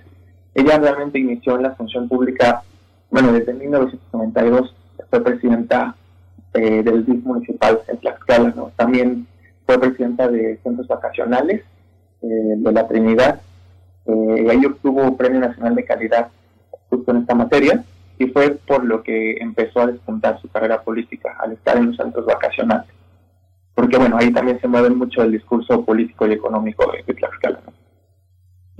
claro. Comentarle también algo que, no- algo que es muy importante, que ella inició en el PRI, pero bueno, se pasó al PRD y ahora mismo, bueno, gana por Morena. Claro, ujú, por supuesto. Sí, esta, este aspecto también que Tlaxcala coloca, no solo, por ejemplo, no sé, pienso en esta cuestión regional nada más y nada menos, por ejemplo, un periódico como Síntesis, que es eh, la bandera de esta cuestión regional de la que ocupa Tlaxcala, un lugar muy importante. Es un eje Veracruz, Puebla, Tlaxcala, Oaxaca. Esta, esta parte regional, ¿cómo, cómo, ¿qué implica en términos para el Estado, tanto de, en la parte de economía como en la parte de seguridad, que van de la mano en esta, en esta cuestión regional que hace tan estratégico Tlaxcala, ¿no? Claro, eh, bueno, uno de los temas pendientes y que, compartimos mucho con, Puebla, eh, hablando ya en términos regionales, pues es eh, el asunto del huachicol, ¿no? Eh, Barbosa, el gobernador poblano, pues bueno, nos ha señalado y ha señalado a varios ediles en donde se tiene, no se comparte frontera, ¿no? Entre los dos estados, como pues elementos coludidos con, con, con los delincuentes, ¿no? Con, quienes se dedican al robo de huachicol, bueno, el huachicol. Eh, entonces, señalados estamos, eh, también invitados a, a- a gen- a generar acciones eh, bilaterales ¿no? entre las dos entidades. Eh, no sé si ahora, como estaba Lorena Cuellar en su agenda, porque eso no lo tengo muy claro, tenga presente abordar esta problemática y hacer equipo con Puebla.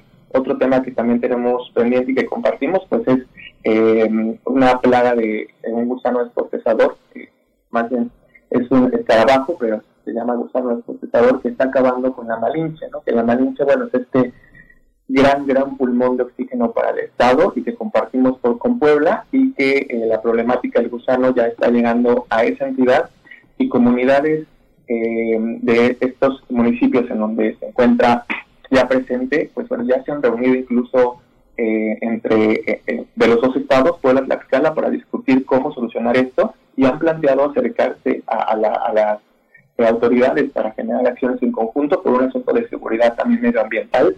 Eh, entonces, ese es un gran pendiente en el que también desde este lado estaríamos esperando que eh, se empiecen a generar acciones en conjunto.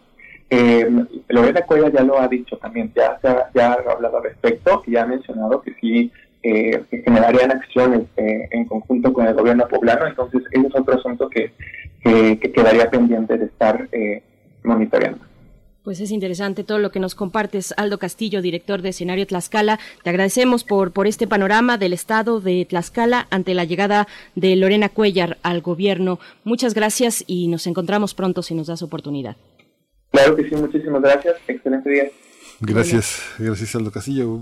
Ya nos vamos de esta, de esta, de esta, de esta prim- segunda hora de primer movimiento. Le damos la eh, gracias a la radio Nicolaita que nos acompaña, nos acompañamos de 8 a 9 de la mañana. Quédese aquí, que es el primer movimiento. Recuerden que por periodo vacacional, este es un programa grabado y les ponemos a su disposición esta música que hemos seleccionado, que podrán escuchar también en las listas de Spotify.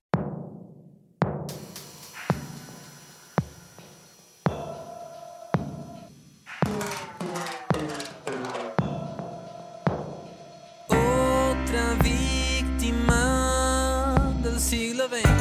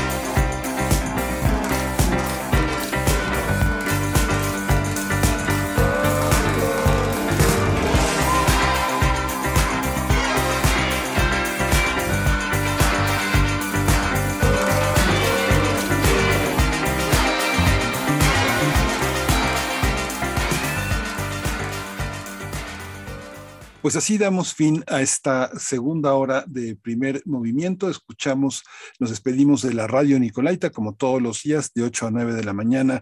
Nos enlazamos en un mismo esfuerzo. Quédese aquí en Radio UNAM en primer movimiento. Síguenos en redes sociales. Encuéntranos en Facebook como Primer Movimiento y en Twitter como arroba PMovimiento. Hagamos comunidad.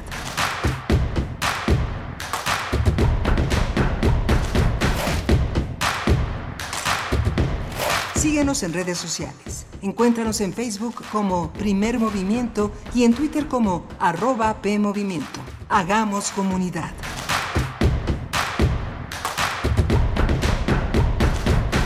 Buenos días, son ya las nueve de la mañana con algunos minutos. Estamos aquí en primer movimiento en una transmisión eh, grabada, en una presencia virtual, gracias al poder de la tecnología y del trabajo en equipo, sobre todo el trabajo en equipo que ha hecho posible esta edición de primer movimiento en, esta, en, este, en este lunes 3 de enero que inauguramos ya eh, 2022 con la programación de, primer movimiento. Está eh, Frida Saldívar en la producción ejecutiva y mi compañera Berenice Camacho en la conducción de este espacio. Buenos días, Miguel Ángel Quemain. Buenos días y saludos a la audiencia en esta primera emisión de Primer Movimiento en el 2022. Qué rápido nos llegó el futuro. Pues aquí estamos en este programa especial de vacaciones, un programa grabado donde tendremos en unos momentos la poesía necesaria, así también la mesa del día. Quédense, quédense en la mesa del día porque estaremos con Guillermo Briseño para hablar de la música contracultural. Bueno, Guillermo Briseño, que es un referente eh, fundamental para toda la cuestión que tiene que ver con la música de protesta, con eh, el movimiento musical eh, que se ha gestado en México desde ese mirador. Así es que, bueno, la poesía necesaria, la mesa del día y también cerraremos con Biosfera en Equilibrio, nuestra flor nacional, la Dalia, a cargo este comentario de la doctora Clementina Equigua, Miguel Ángel. Sí, vamos, vamos para allá. Primer movimiento. Hacemos comunidad con tus postales sonoras. Envíalas a primermovimientounam.gmail.com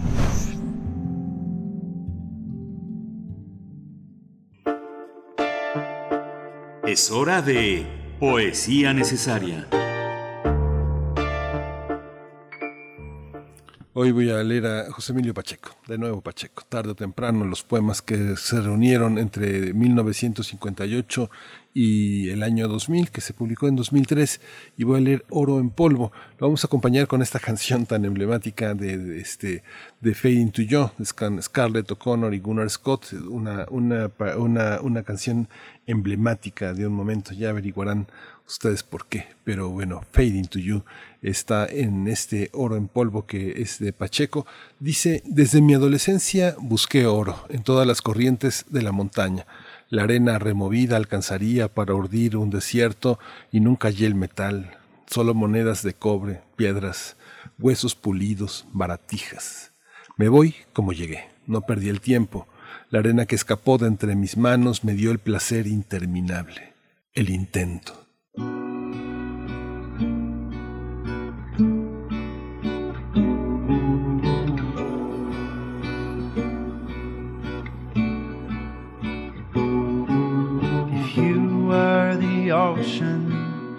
I was the sun. If the day made me heavy, and gravity won. If I was the red, you were the blue, I could just fade into you.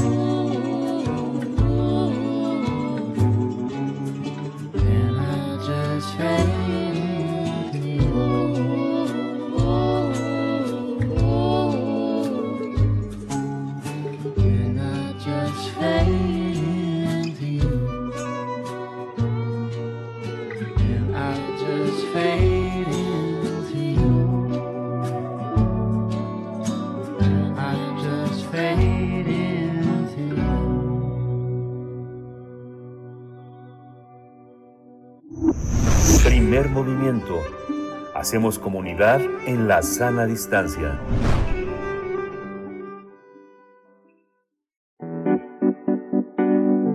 La mesa del día. A finales de los años 60 y la primera mitad de los 70 se vivían años en- de politización, militancia, movimientos estudiantiles y contraculturales que influyeron en las diferentes expresiones de la cultura en México. Tras la matanza del 2 de octubre de 1968 y la celebración del concierto de Avándaro, en septiembre de 1971 la música se vería enriquecida con distintas expresiones que iban desde los grupos de rock que cantaban en español, la influencia de cantantes como Joan Manuel Serrat y la música de protesta latinoamericana de los años 60. Desde el movimiento estudiantil del 68, el rock y la contracultura fueron relevantes para muchos jóvenes de esa época, algunos denominados hipitecas y yipitecas. Tras el concierto de Avándaro, el rock se volvió clandestino y en la periferia de la ciudad proliferaron los hoyos funky, mientras que en el centro sur surgieron las peñas latinoamericanas. Posteriormente, en los años 80, surge el movimiento rupestre. Uno de los protagonistas en la historia de la música contracultural en, México es Guillermo Briseño, un compositor, pianista, guitarrista, cantante y poeta mexicano.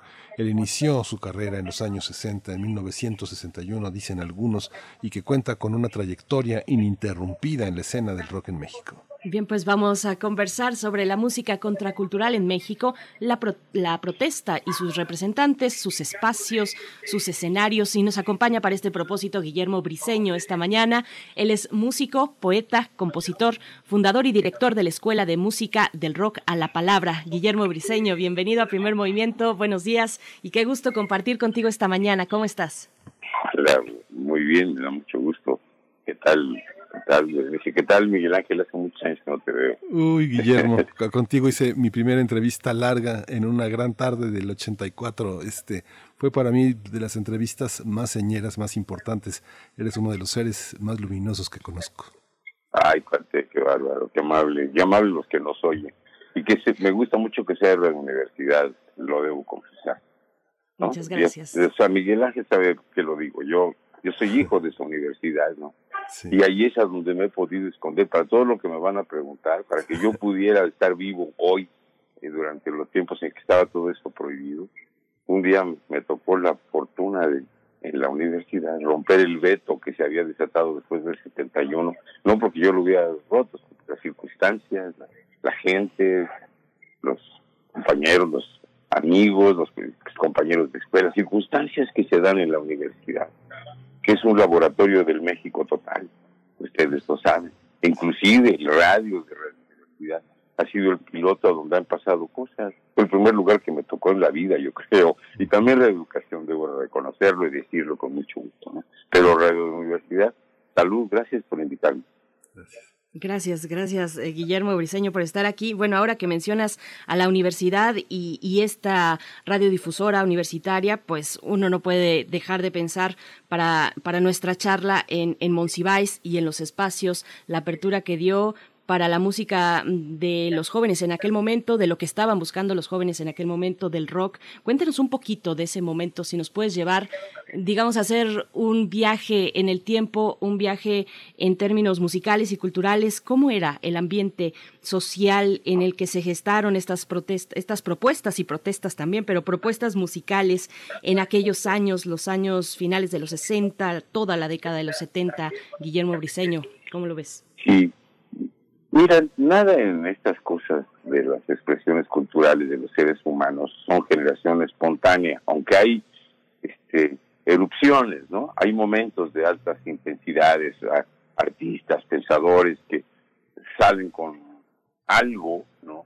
Que irrumpe y que se transforma. La cosa del rock viene de fusiones eh, que provienen, a ver si puedo ser muy breve, ¿no?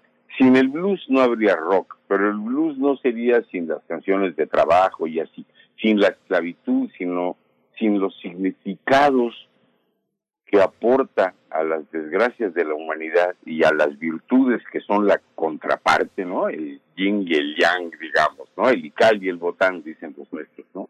Este, los, los indios mayas, ¿no? Ya sabrán. Este, el asunto es que hay una contraparte, la dialéctica de la existencia, ¿no? Hay otra parte que se que viene al revés, como una mancuerna que se sucede, los contrapesos. Y entonces, pues la gente se apropia de, de, de toda esa desgracia de la esclavitud y la convierte en algo al que todavía le duele cuando es cuando es intenso, cuando la música es intensa, yo tengo la sensación de que duele, eh, aunque haga reír. ¿No? aunque guste, aunque haga saltar, aunque haga emocionarse y calentarse, le puede pasar a uno con bajo, le puede pasar con James Brown, ¿no? O no sé, con lo que sea, si es de veras, si tiene. Eso estaba pasando en esos tiempos. Entonces lo que preguntas se encadena alrededor de los símbolos artísticos este, de muchas maneras a lo largo del tiempo. Pero es por ahí de las crisis de los mediados de los 60 que conste que en la música se adelanta un poco no es el 68 la crisis de la música, la música estalla como el 65, 66.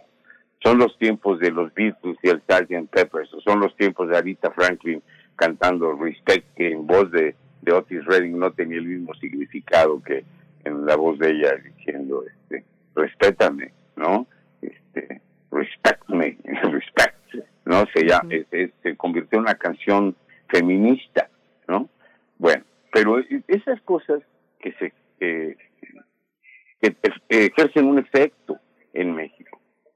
Por cierto, siempre pendiente de lo que pasa con los gringos, sobre todo, este, pues cuando cuando empieza el desmedido, digamos, crecimiento industrial y, y etcétera, el imperio, ¿no? Y los mexicanos, algunos de ellos de la clase más acomodada, se deslumbran. Es por ahí por donde llega el rock, por cierto, a la Ciudad de México, por las clases más acomodadonas, en donde el que tenía un pariente que iba a Estados Unidos y traía los discos. O no, había cosas así. No habían en los discos, no se podía conseguir nada en México y estaba prohibido todo. Fueron pasando los años y los símbolos estos fueron tomando sus lugares. Entonces, como me preguntas, ¿cómo, cómo era? cómo, cómo se fue transformando todo, no a un ritmo uniforme, es más, estamos en eso, sigue, está sucediendo eso, es como, como, eh, como en las especies, esta cuestión de, de la evolución entendida como adaptación, como me voy haciendo a la forma que lo de afuera exige que mi geometría se acomode para poder caber. Y nos pasa a todo el mundo. Y entonces le fue pasando a la música, le está pasando a la música. Sigue habiendo cosas buenas. Hay gente en este momento en el mundo tocando extraordinariamente bien. Muy lindo, muy inspirador, muy desafiante. Para los diferentes criterios y gustos.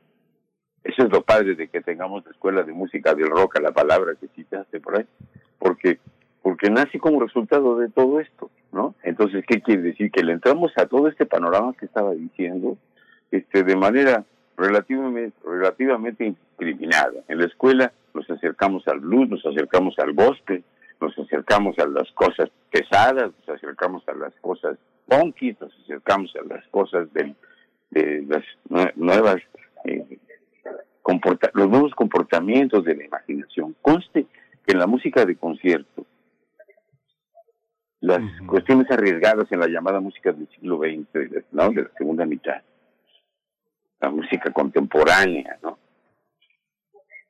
Bueno, también en la música de rock hay cosas que, que no forzosamente se mueven eh, eh, parejas con lo que acabo de decir. Porque a veces la música de rock, al tener tanto éxito en el mundo, eh, se ve afectada por el comercio. Sí le pega, ¿no? Pero a la sociedad también le pega. Cuando, el, cuando, cuando se apagó la Unión Soviética, entonces el, el triunfalismo norteamericano produce un, un efecto como de que ya lo hicimos, el capitalismo es la neta y ahora hay... Y entonces se vulgarizan muchas cosas que eran anticapitalistas. De no, eh, me estoy excediendo, no precisamente anticapitalistas, pero eran de signo contrario al capitalismo sin mucho saberlo, como el movimiento cuando Woodstock, por ejemplo.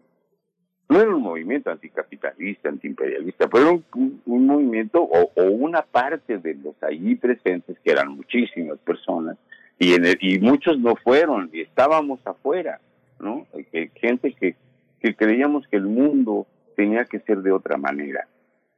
Y estaba la guerra de Vietnam, ¿no?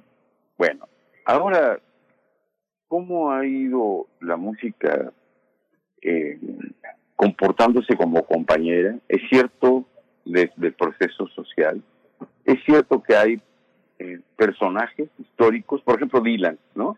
O John Baez, que era más, es más, más profundo en su manera de interpretar el mundo gringo y el mundo en general.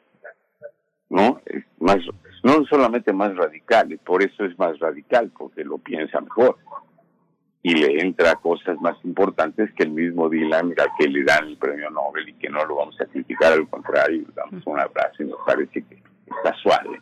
Porque sí es importante lo que en la palabra se fue dando como una de las vertientes que sostiene el rock en todo el mundo, incluido en México, hasta ahora.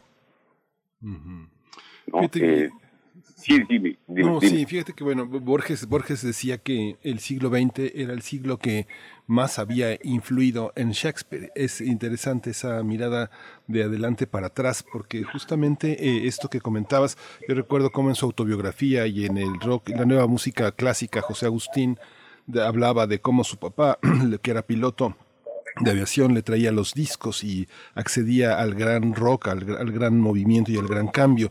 Esta parte de, eh, tú has contribuido y se ha generado también un gran movimiento de, eh, eh, de gran influencia. ¿Cómo hemos influido? ¿Cómo hemos influido al gran rock que, como tenemos una serie aquí en Radio Nam, cuando el rock dominaba el mundo todos los viernes a las 18.45? ¿Cómo, ¿Cómo leímos el rock? ¿Cómo hay un rock que sin ti, que sin todo, sin un conjunto de gente, no sé, pienso en Betsy con el blues, en Betsy en- en muchas de las personas que han contribuido, Margie Bermejo, Sabo Romo, tú, ¿cómo se ha leído el rock en, en, en inglés, el rock anglosajón en otras, en otras lenguas desde México? ¿Sería el mismo rock si no hubiera habido esa lectura? Este, no, es muy difícil decir si sería, ¿no? Se parece a aquel viejo adagio de si mi tía tuviera ruedas, ¿no? No, eh, porque, porque no sabemos. Lo que sí es que produjo un efecto en la aparición de la música de rock, que a ver que si podemos como súper sintetizar, que es una mezcla de toda esta cuestión de la esclavitud que cité así como medio vagamente y que produce un efecto cultural de asimilación, de sincrética, digamos, ¿no? Por parte de los negros que son los reyes de la adaptación de lo que sea para su servicio. Se apoderaron del piano, de la guitarra, de los coros, de los, ¿cómo se llaman? Los himnos, de sus, de sus amos, y se convirtieron en el gospel. Y, es, digo, yo siempre pienso que si yo fuera un un ángel del más allá, me les aparecía este, cuando cantan el gospel como lo hacen. En este momento hay cantantes de gospel y grupos que tocan y cultivan esas artes eh, eh, inspiradas en algo que yo no puedo compartir por mi manera de entender el mundo, pero que puedo dejarme emocionar por ello y me hace entender de mejor manera qué efecto produce el rock, que es hijo de eso que acabo de decir en el mundo. Les sugiero, por ejemplo, universitarios, escuchen, hay, eh, hay más, ¿no? Pero voy a citar dos nombres de artistas norteamericanos metidos en la cosa del gospel contemporáneo, ¿no? Lo que hacen con sus grupos vocales y, y- y instrumentales es genial. Uno se llama Kirk Franklin. Kirk, así como el viejo actor Kirk Douglas, Kirk Franklin. Y el otro se llama Fred, Fred Hammond, como el órgano, con doble M. Hammond, con H. ¿no? Bueno, es, oigan, busca. Ahorita no voy a dar un número de canciones porque me acaba de pasar, les cuento que eh, hace poquitito le puse en, mi teléfono una música que me acompañara mientras estaba haciendo otras cosas. Y, se me apareció sin querer Fred Hammond. Otra vez, ya lo conocía y lo cultivamos en la escuela. Es una de las cosas que se oyen para que esto que estoy hablando sea par- parte de lo que en la escuela deja sentir su, presencia, su importancia, su talento. ¿no? Bueno, el caso es que me aparece Hammond y digo, a ver qué hay. Ay, Y veo que hay cosas que no conozco, nuevas, mucho más nuevas que las que yo cultivo. Y pongo un par de cosas y digo, qué bárbaro. Es impresionante lo que han desarrollado los instrumentistas, los cantantes, la capacidad orquestal. Sí, solamente que eh, cómo afecta que eso desafía al mundo. Y entonces hay grupos en todo el, en todo el planeta que tocan muy bien. En muchos lugares del planeta hay gente que toca rock. Hasta la Organización para la Liberación de Palestina tenía su grupo de rock. Entonces, no nos asombremos de que haya. Es ya más bien noticia que deberíamos todos estar enterados. Entonces, lo que les queda a los músicos, lo que nos queda, y a los, a los, a los comentaristas, los agudos, los que, los que aportan cuando critican, cuando proponen, cuando no, no, no cuando aumentan o disminuyen lo que con justicia no pueden ver como pasa en los medios comerciales. Porque hay, hay, hay cosas tan valiosas como lo que les acabo de decir, de escuchar, que dice uno qué bárbaro, ¿no? O el inglés este que se llama Jacob Collier, ¿no? Es, es- ese chavo es una bestia ese chavo. O este gringo que se llama eh, eh, John Mayer, hijo de la mañana. ¿Entiendes? Ante eso, ante todo eso y mucho más, se paran los nuestros. No es propaganda de nuestra escuela, es desafío de nuestra escuela. A nuestra escuela y a todos nosotros, al rock en general. ¿Para dónde va? Pues hay que colaborar para que vaya para mejores lugares, porque de que es imparable, es imparable. Existe hace tantos años ya. Les cuento algo, les adelanto algo, Miguel Ángel, esto no, no- fíjate que cuento a todos los que nos escuchan, Ere, mira, eh, el 4 de septiembre del anterior, ¿no? Este, presentamos cuando empezaba la, la pandemia, digamos, ¿no? Este, un libro que se llama 60 años de rock mexicano, que lo escribió Rafa González, el señor González, que es percusionista de Botellita de Jerez, músico, en fin, escribió eso y, y cuando se me ocurrió que lo in- invitarlo a que lo presentara, aunque fuera virtualmente, en la, en la escuela de rock para que los chicos estuvieran enterados y que en la materia en la que se estudia la historia de, rock, que la lleva Federico Luna, ¿no? De apreciación musical, este, eh, se pudiera abordar lo que el libro y otros libros eh, tratan.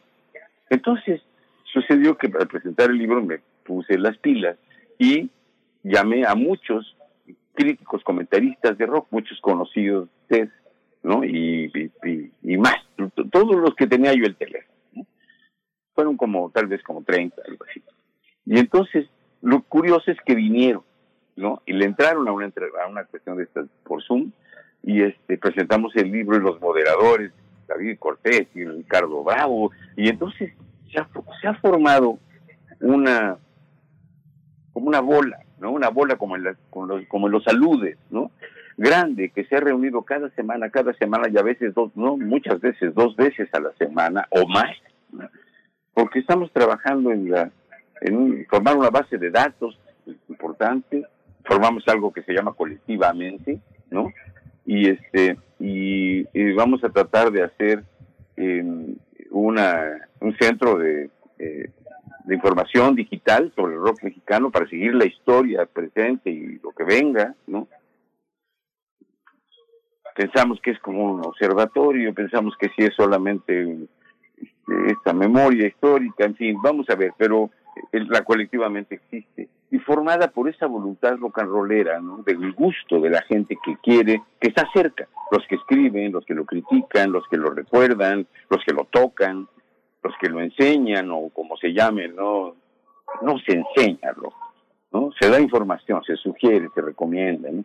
Bueno, en eso estamos haciendo. Y ese es, me preguntas, ¿cómo, cómo pasa? Pues que en el mundo uh, es- es- están floreciendo esas cosas. No conozco si hay una escuela de rock en Afganistán, no, no sé, pero eh, sí sé que no hay una como la nuestra porque no estamos siguiendo los patrones que otros, eh, que tantas escuelas que no son una propiamente una escuela de rock, tal vez ya las hay, ¿no? Hay escuelas muy famosas de música, ¿no? De música eh, contemporánea, como Berkeley, los gringos en Boston, ¿no? Por ejemplo, y que tienen hasta una sucursal en España. Bueno, pero todo eso son efectos de un lado y del otro, de la red en el juego del rock, ¿no? Tocarlo, escribirlo, eh, sufrirlo, tratar de comer tocando rock, tratando de, resistir a la raza que quisiera eh, conservar los elementos más acostumbrados, más celebrados, por, tal vez por irreverentes, por sabrosamente este, excitantes, ¿no? Pero, eh, pero también me parece que hay que empujar hacia el lado de, de una, una- un grado de comprensión mayor de la realidad, de la necesidad de transformar la realidad en un mundo más, más habitable, más justo, ¿no?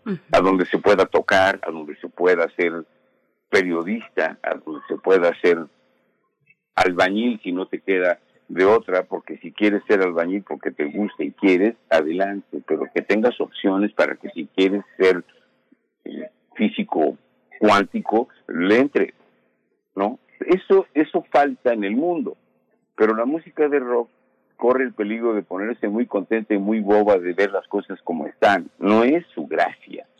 La música de rock, en donde me digan en el país en el que aparezca, tiene una obligación secreta que no todo el mundo cumple, que es sentir el mundo, sentir, sentir la cuestión actual. Por eso es una música que tiene no tantos años en el calendario, ya tiene sus años, por supuesto. Pero si digamos que lo primero que la gente llamó así pudo haber venido de 1954, ¿no? Por ahí. Claro que, como dije, hay antecedentes, pero no se llamaba así. Y el nombre no es lo de menos. Eh, lo sabe la gente y si no lo sabe lo decimos rápido. Se lo puso un locutor que dijo que eso, un programa que se llamaba así, rock and roll, y que quiere decir, ya saben, una cosa así, muy sensualona, cachondona, y entonces este, eso tiene mucho mucho pegue, pero ¿saben qué? Que muchas de las músicas em, que, que se han creado con la presencia negra tienen connotaciones sexuales hasta en los nombres, como jazz, con doble Z, ¿verdad? ¿Qué es si, si tiene dos S? Es como, me acuerdo de mis cuates los panameños para decir ras, ¿no? Este, cuando era entre los cuates, pero cuando era este, con las mamás decían Ruiz, ¿no? Son cosas fonéticas de los angloparlantes, este, que no son muy de nosotros, somos mexicanos y como tenemos nuestras maneras de decir las cosas por debajo del agua, ¿no? Por Múltiples significados para palabras. Bueno, el rock and roll, el, la música de rock, yo digo el rock and roll, lo llamo así cariñosamente, porque es quien sabe que es, es un montón de músicas distintas. Y el caso es que la cosa en México, por eso lo que les conté de la colectivamente, este, y la escuela de rock, y las iniciativas de muchas personas a lo largo y ancho del país con las que estamos tratando de establecer vínculos, con todas las que se puede y se dejen, para reunir la información más verdadera y producir un efecto sabroso de ser posible en la formación, en la crítica, en la composición, en, en todo, en todos sentidos, y que eso sea un, una especie de puerta para que lo que se hace en México pueda ser escuchado en el mundo eh, con, pues, con accesibilidad, ¿no? Es muy fácil ser inglés y que te oigan en todo el mundo. Ser Paul McCartney, sacar un disco nuevo, todo el mundo quiere oírte. Pero si eres Soul Tick, una banda salida de la escuela, por cierto, ¿por qué te van a querer oír? no? Claro. Bueno, así está. Así Bien, estamos. pues Guillermo Briseño, nos compartes, nos hiciste favor de, de hacer llegar una eh, selección musical para compartir con la audiencia durante esta charla y vamos a ir al primero de, de- al- a la primera de esas eh, pues propuestas, una que está a tu cargo, Guillermo Briseño, La Ciudad de México. Háblanos un poquito solamente para presentar esta canción, dinos un poco de ella y nos vamos a escucharla. Sí, con gusto. Nomás digo que yo no las escogí. Las escogieron allá en radio. Ah, fue la pro- fue la y No producción. te preocupes, pero me preguntaron que si me parecía y dije que sí, soy Eso. cómplice. Eso, eres cómplice. Bueno, entonces, este, la cuestión es que la Ciudad de México, bueno, ¿para qué lo explico? Una canción no se tiene que explicar, ponla y verás de qué se trata. Muy bien, pues vamos entonces a escuchar La Ciudad de México. Guillermo Briseño.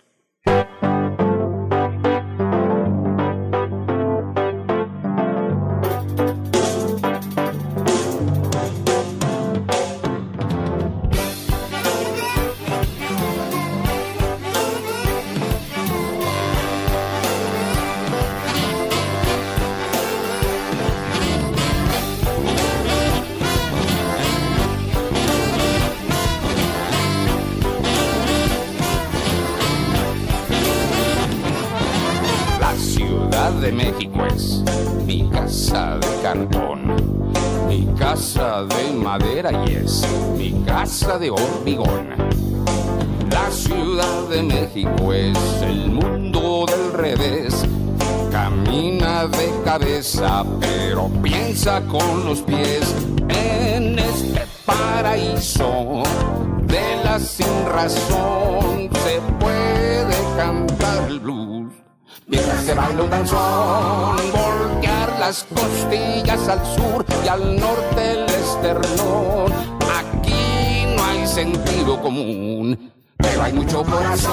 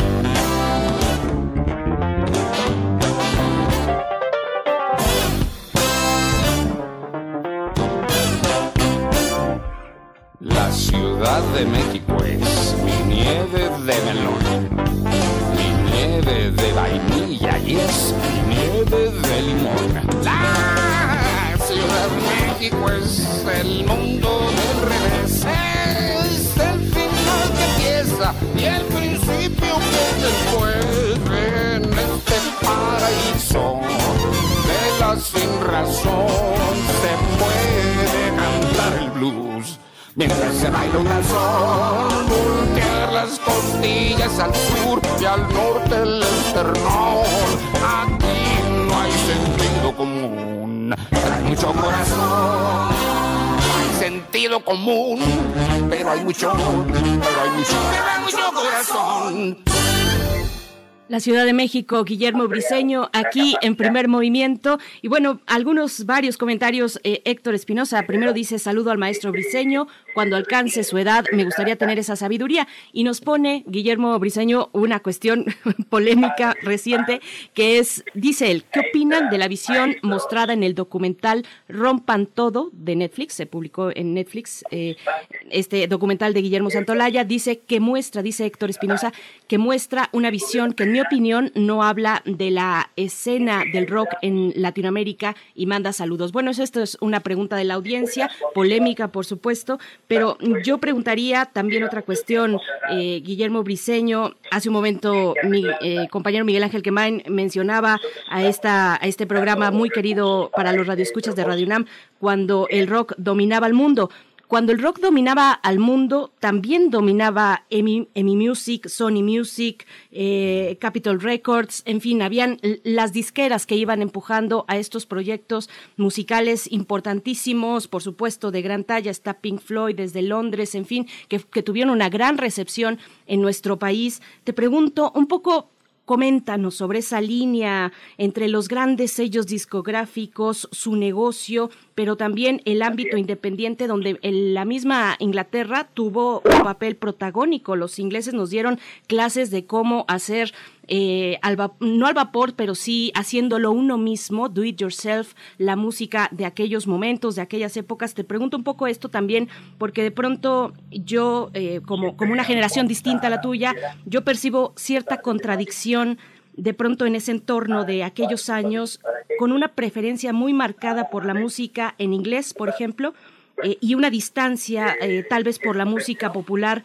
en español. Por un lado, la militancia, digamos, contra el imperio estadounidense, pero disfrutando a todo lo que daba el rock que se producía ahí. Cuéntanos un poco de esto, eh, Guillermo Briseño, por favor. Bueno, mira, lo que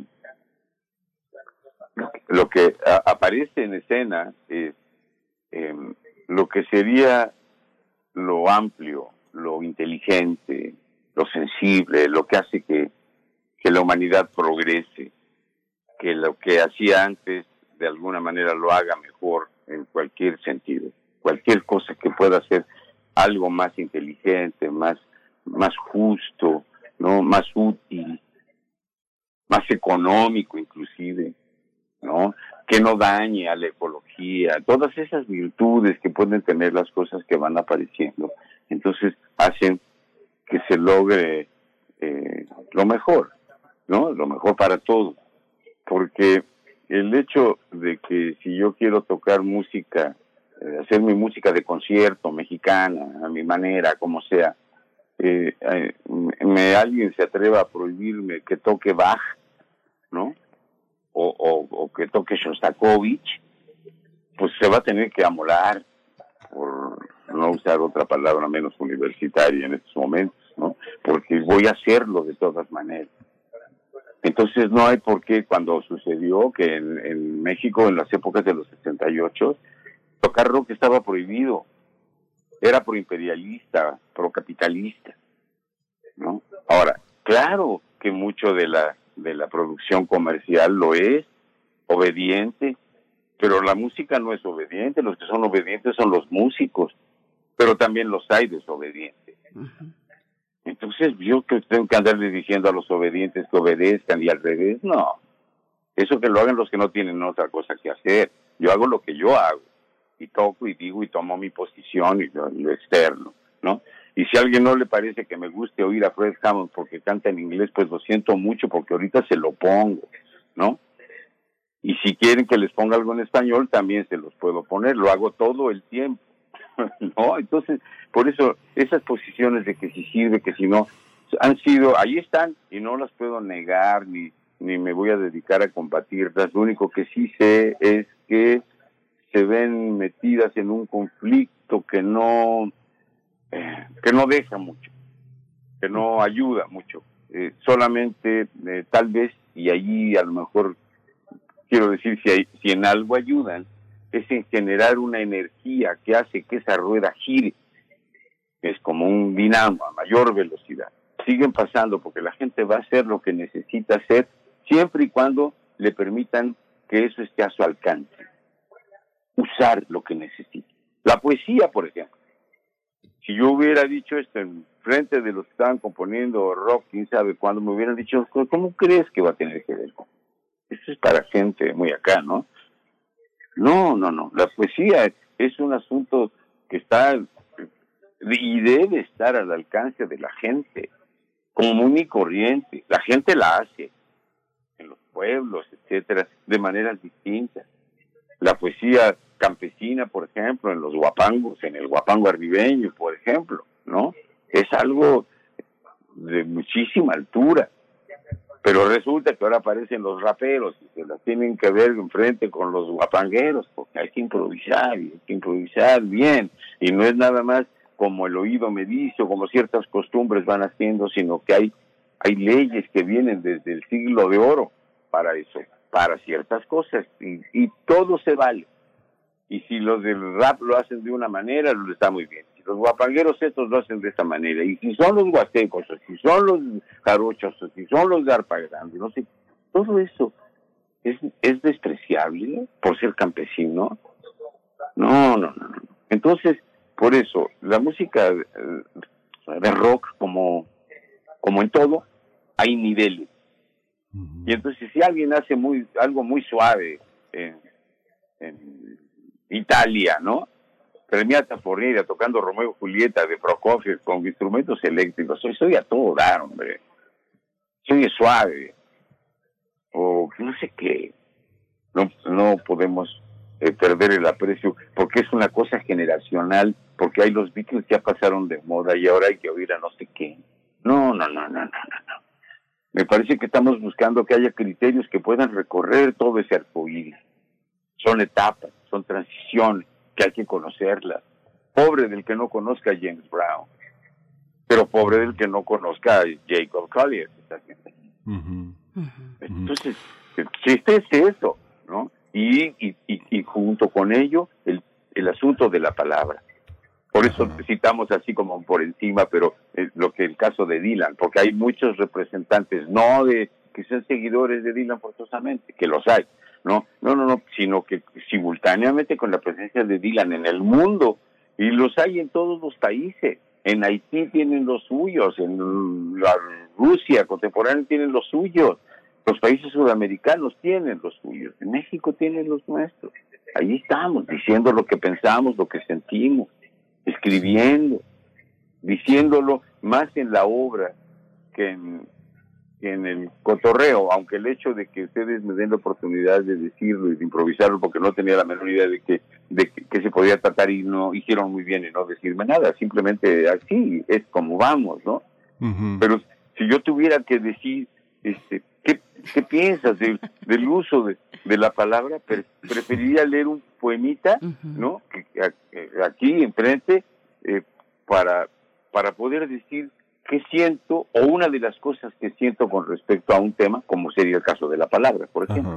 Y bueno, Katana, digo, este, es alguien muy, muy presente, pero y nos vamos a, a despedir esta conversación justamente con una, con una rola entre Katana y tú, así que Bueno, es, es algo divertido y que tiene un significado este, afectuoso y memorioso para, para mí, seguramente para Rafael también, porque hace no mucho tiempo, ¿no? An- Antes, antes, justo antes de la pandemia, anduvimos León Chávez, Texeiro y yo haciendo una gira tocando la música que, que contiene un disco que hicimos entre los dos. Entonces, uno de los que nos invitó a entrevistarnos fue Rafael Catán en Radio Educación.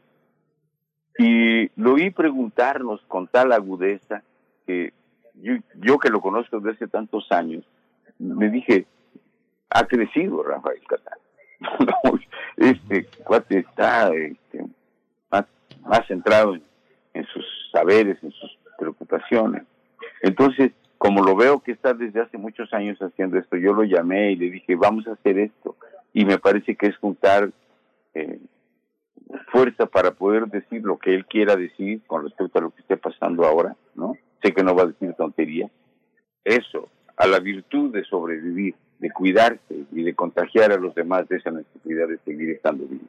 Te agradecemos, Guillermo Briceño, por esta presencia, por esta claridad y por esta manera también rebelde de afrontar desde la música la colectividad y, y lo que nos atañe en estos momentos. Guillermo, muchas gracias. Gracias a ustedes. Que lo pasen muy bien. Gracias a los que nos oyen. Primer movimiento. Hacemos comunidad con tus postales sonoras. Envíalas a primermovimientounam.gmail.com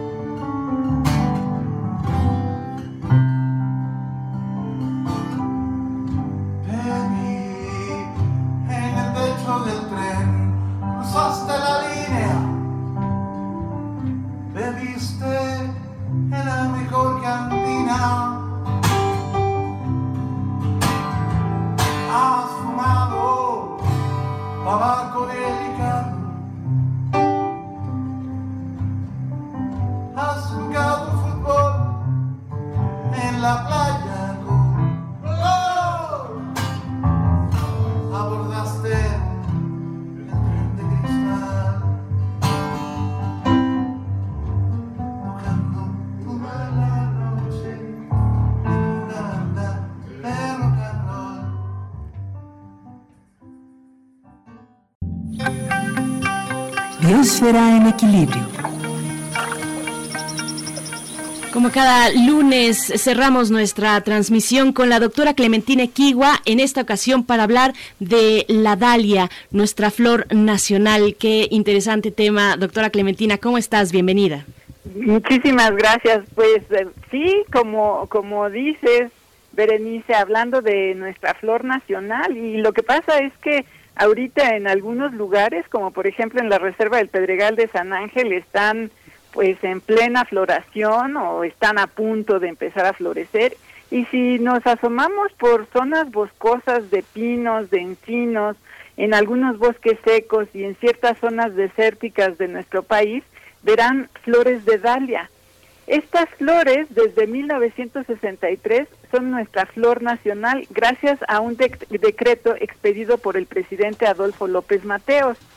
El género Dalia es originario del continente americano, específicamente de la región que se conoce como Mesoamérica. Existen al menos 38 especies de Dalia, aunque algunos estudios estiman que podrían llegar a ser más de 50. Eh, Marco Carrasco, en un artículo publicado en la revista Acta Botánica Mexicana, explica que de 38 especies de Dalia, 35 solo viven en México y tres más llegan a Centroamérica y Colombia. En su estudio observaron que la mayor riqueza de dalias está en el eje neovolcánico. Eh, nuestra ciudad es parte del eje neovolcánico, estamos en, en esta región. Las dalias pertenecen a la familia de las asteráceas.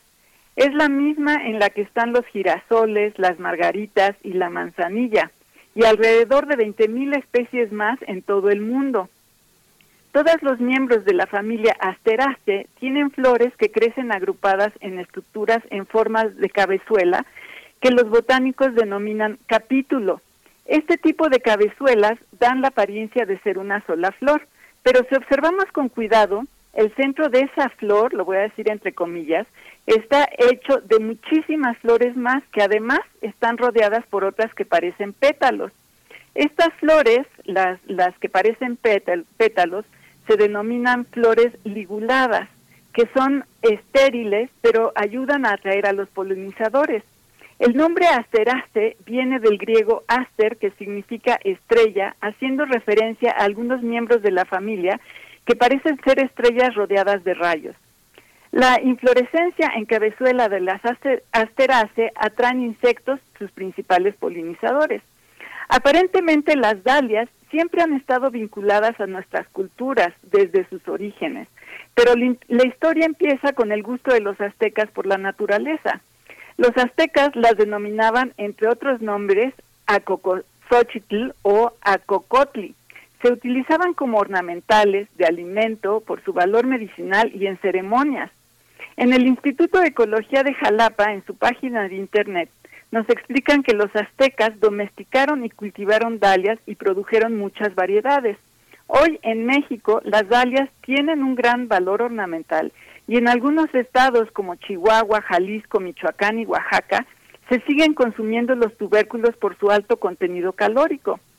Al llegar los españoles a México, nos cuenta Juan Antonio Reyes Agüero en la revista Este País, que en su historia general de la Nueva España, Fray Bernardino de Sagún menciona varias plantas que podrían ser dalias y que en el Códice de la Cruz Badiano también están ilustradas. Añade que siglos después, precisamente en 1798, el bot- botánico Martín C.C. envió semillas y tubérculos de jícamas y marronas al Real Jardín Botánico de Madrid, en donde el botánico Antonio José Cabaniles las cultivó.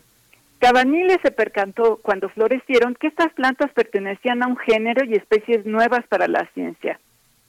Al género lo nombró Dalia en honor del botánico sueco Andrés Dahl, un discípulo de Linneo, y mandó especies de, Dalia de, eh, por todo el mundo. Las estuvo regalando en jardines botánicos de Alemania, Inglaterra y Francia, entre otros. Con el paso del tiempo, natu- naturalistas como Humboldt siguieron enviando semillas y tubérculos de Dalia a Europa, en donde siempre eran bien recibidas y formaban parte de las colecciones botánicas de la nobleza europea. En su relato, Reyes Agüero dice que el mejoramiento genético de las la- dalias siguió en Europa y se obtuvieron flores extravagantes. Y por extravagantes me refiero, por ejemplo, a lo que publica en su página de internet la Sociedad Inglesa de la Dalia. Cultivares que tienen la forma de nenúfares, de peonías, de orquídeas, de crisantemos y de anémonas. La misma sociedad dice que existen formas aplanadas que tienen pétalos aplanados y anchos o enrollados y puntiagudos, y los de flo- flores globulares que parecen pelotas o pompones de estambre. Dice que la variedad de colores también es inimaginable, con excepción del azul, no se ha logrado obtener dalias azules. En resumen, los eh, horticultores estiman que hay al menos 15.000 variedades de dalia en todo el mundo y se cultivan por sus flores llamativas y duraderas. Todas las variedades ornamentales de dalia se obtuvieron a partir de cuatro especies y muchas han regresado a México y se comercializan en sitios como los mercados de Xochimilco. Desafortunadamente, las especies que viven en el medio silvestre no tienen tan buena suerte y dice Marco Carrasco en su artículo que cinco de ellas están consideradas en peligro crítico y no están protegidas en ningún área natural protegida. 31 están en peligro y las demás están amenazadas o en situación vulnerable. Durante la presidencia de López Mateos, cuando las dalias se convirtieron en nuestras flores nacionales, adornaban camellones con- y parques. con el tiempo su uso en estos espacios públicos ha ido quedando en el olvido. Así que bueno, esta participación es para alentar a nuestro público a que vuelvan a recibir a las dalias en sus casas y jardines y a nuestras autoridades a que las vuelvan a dar el, el valor que merecen nuestras nuestras dalias en los espacios públicos y que las respetemos y las cuidemos junto con su entorno. Claro, pues doctora Clementina, te agradecemos esta mención importantísima que, bueno, desde 2010, eh, 2007 la Sociedad Mexicana de la Dalia pues instauró el 4 de agosto como Día Nacional de la Dalia y tú haces la referencia, claro, al, en 1963 al presidente Adolfo López Mateos. Te agradecemos mucho y nos encontramos el próximo lunes contigo, querida Clementina. Disfruta la semana. Claro que sí, igualmente y abrazos para todos. Abrazos. Muchas gracias. Estamos llegando al cierre de nuestra primera emisión del año aquí en Primer Movimiento en Radio UNAM, agradeciendo su escucha, su escucha y también sus comentarios en redes sociales. Díganos cómo se ve el panorama para el inicio de este año, pues siempre complejo. Enero es ya de por sí complejo en términos eh, económicos, por supuesto, del bolsillo de las familias en nuestro país. Así es que, bueno, les invitamos a compartir esas cuestiones en redes sociales y aunque estamos grabados, pues eh, seguimos leyendo sus comentarios. Muchas gracias por, por, por esta compañía a lo largo de las tres horas eh, que acaban de ocurrir. Muchas gracias también a todo el equipo y a ti, querido Miguel Ángel Quemain. Muchas gracias, Berenice. Bueno, ya iniciamos, eh, iniciamos el 2022. Esto fue primer movimiento. El mundo desde la universidad.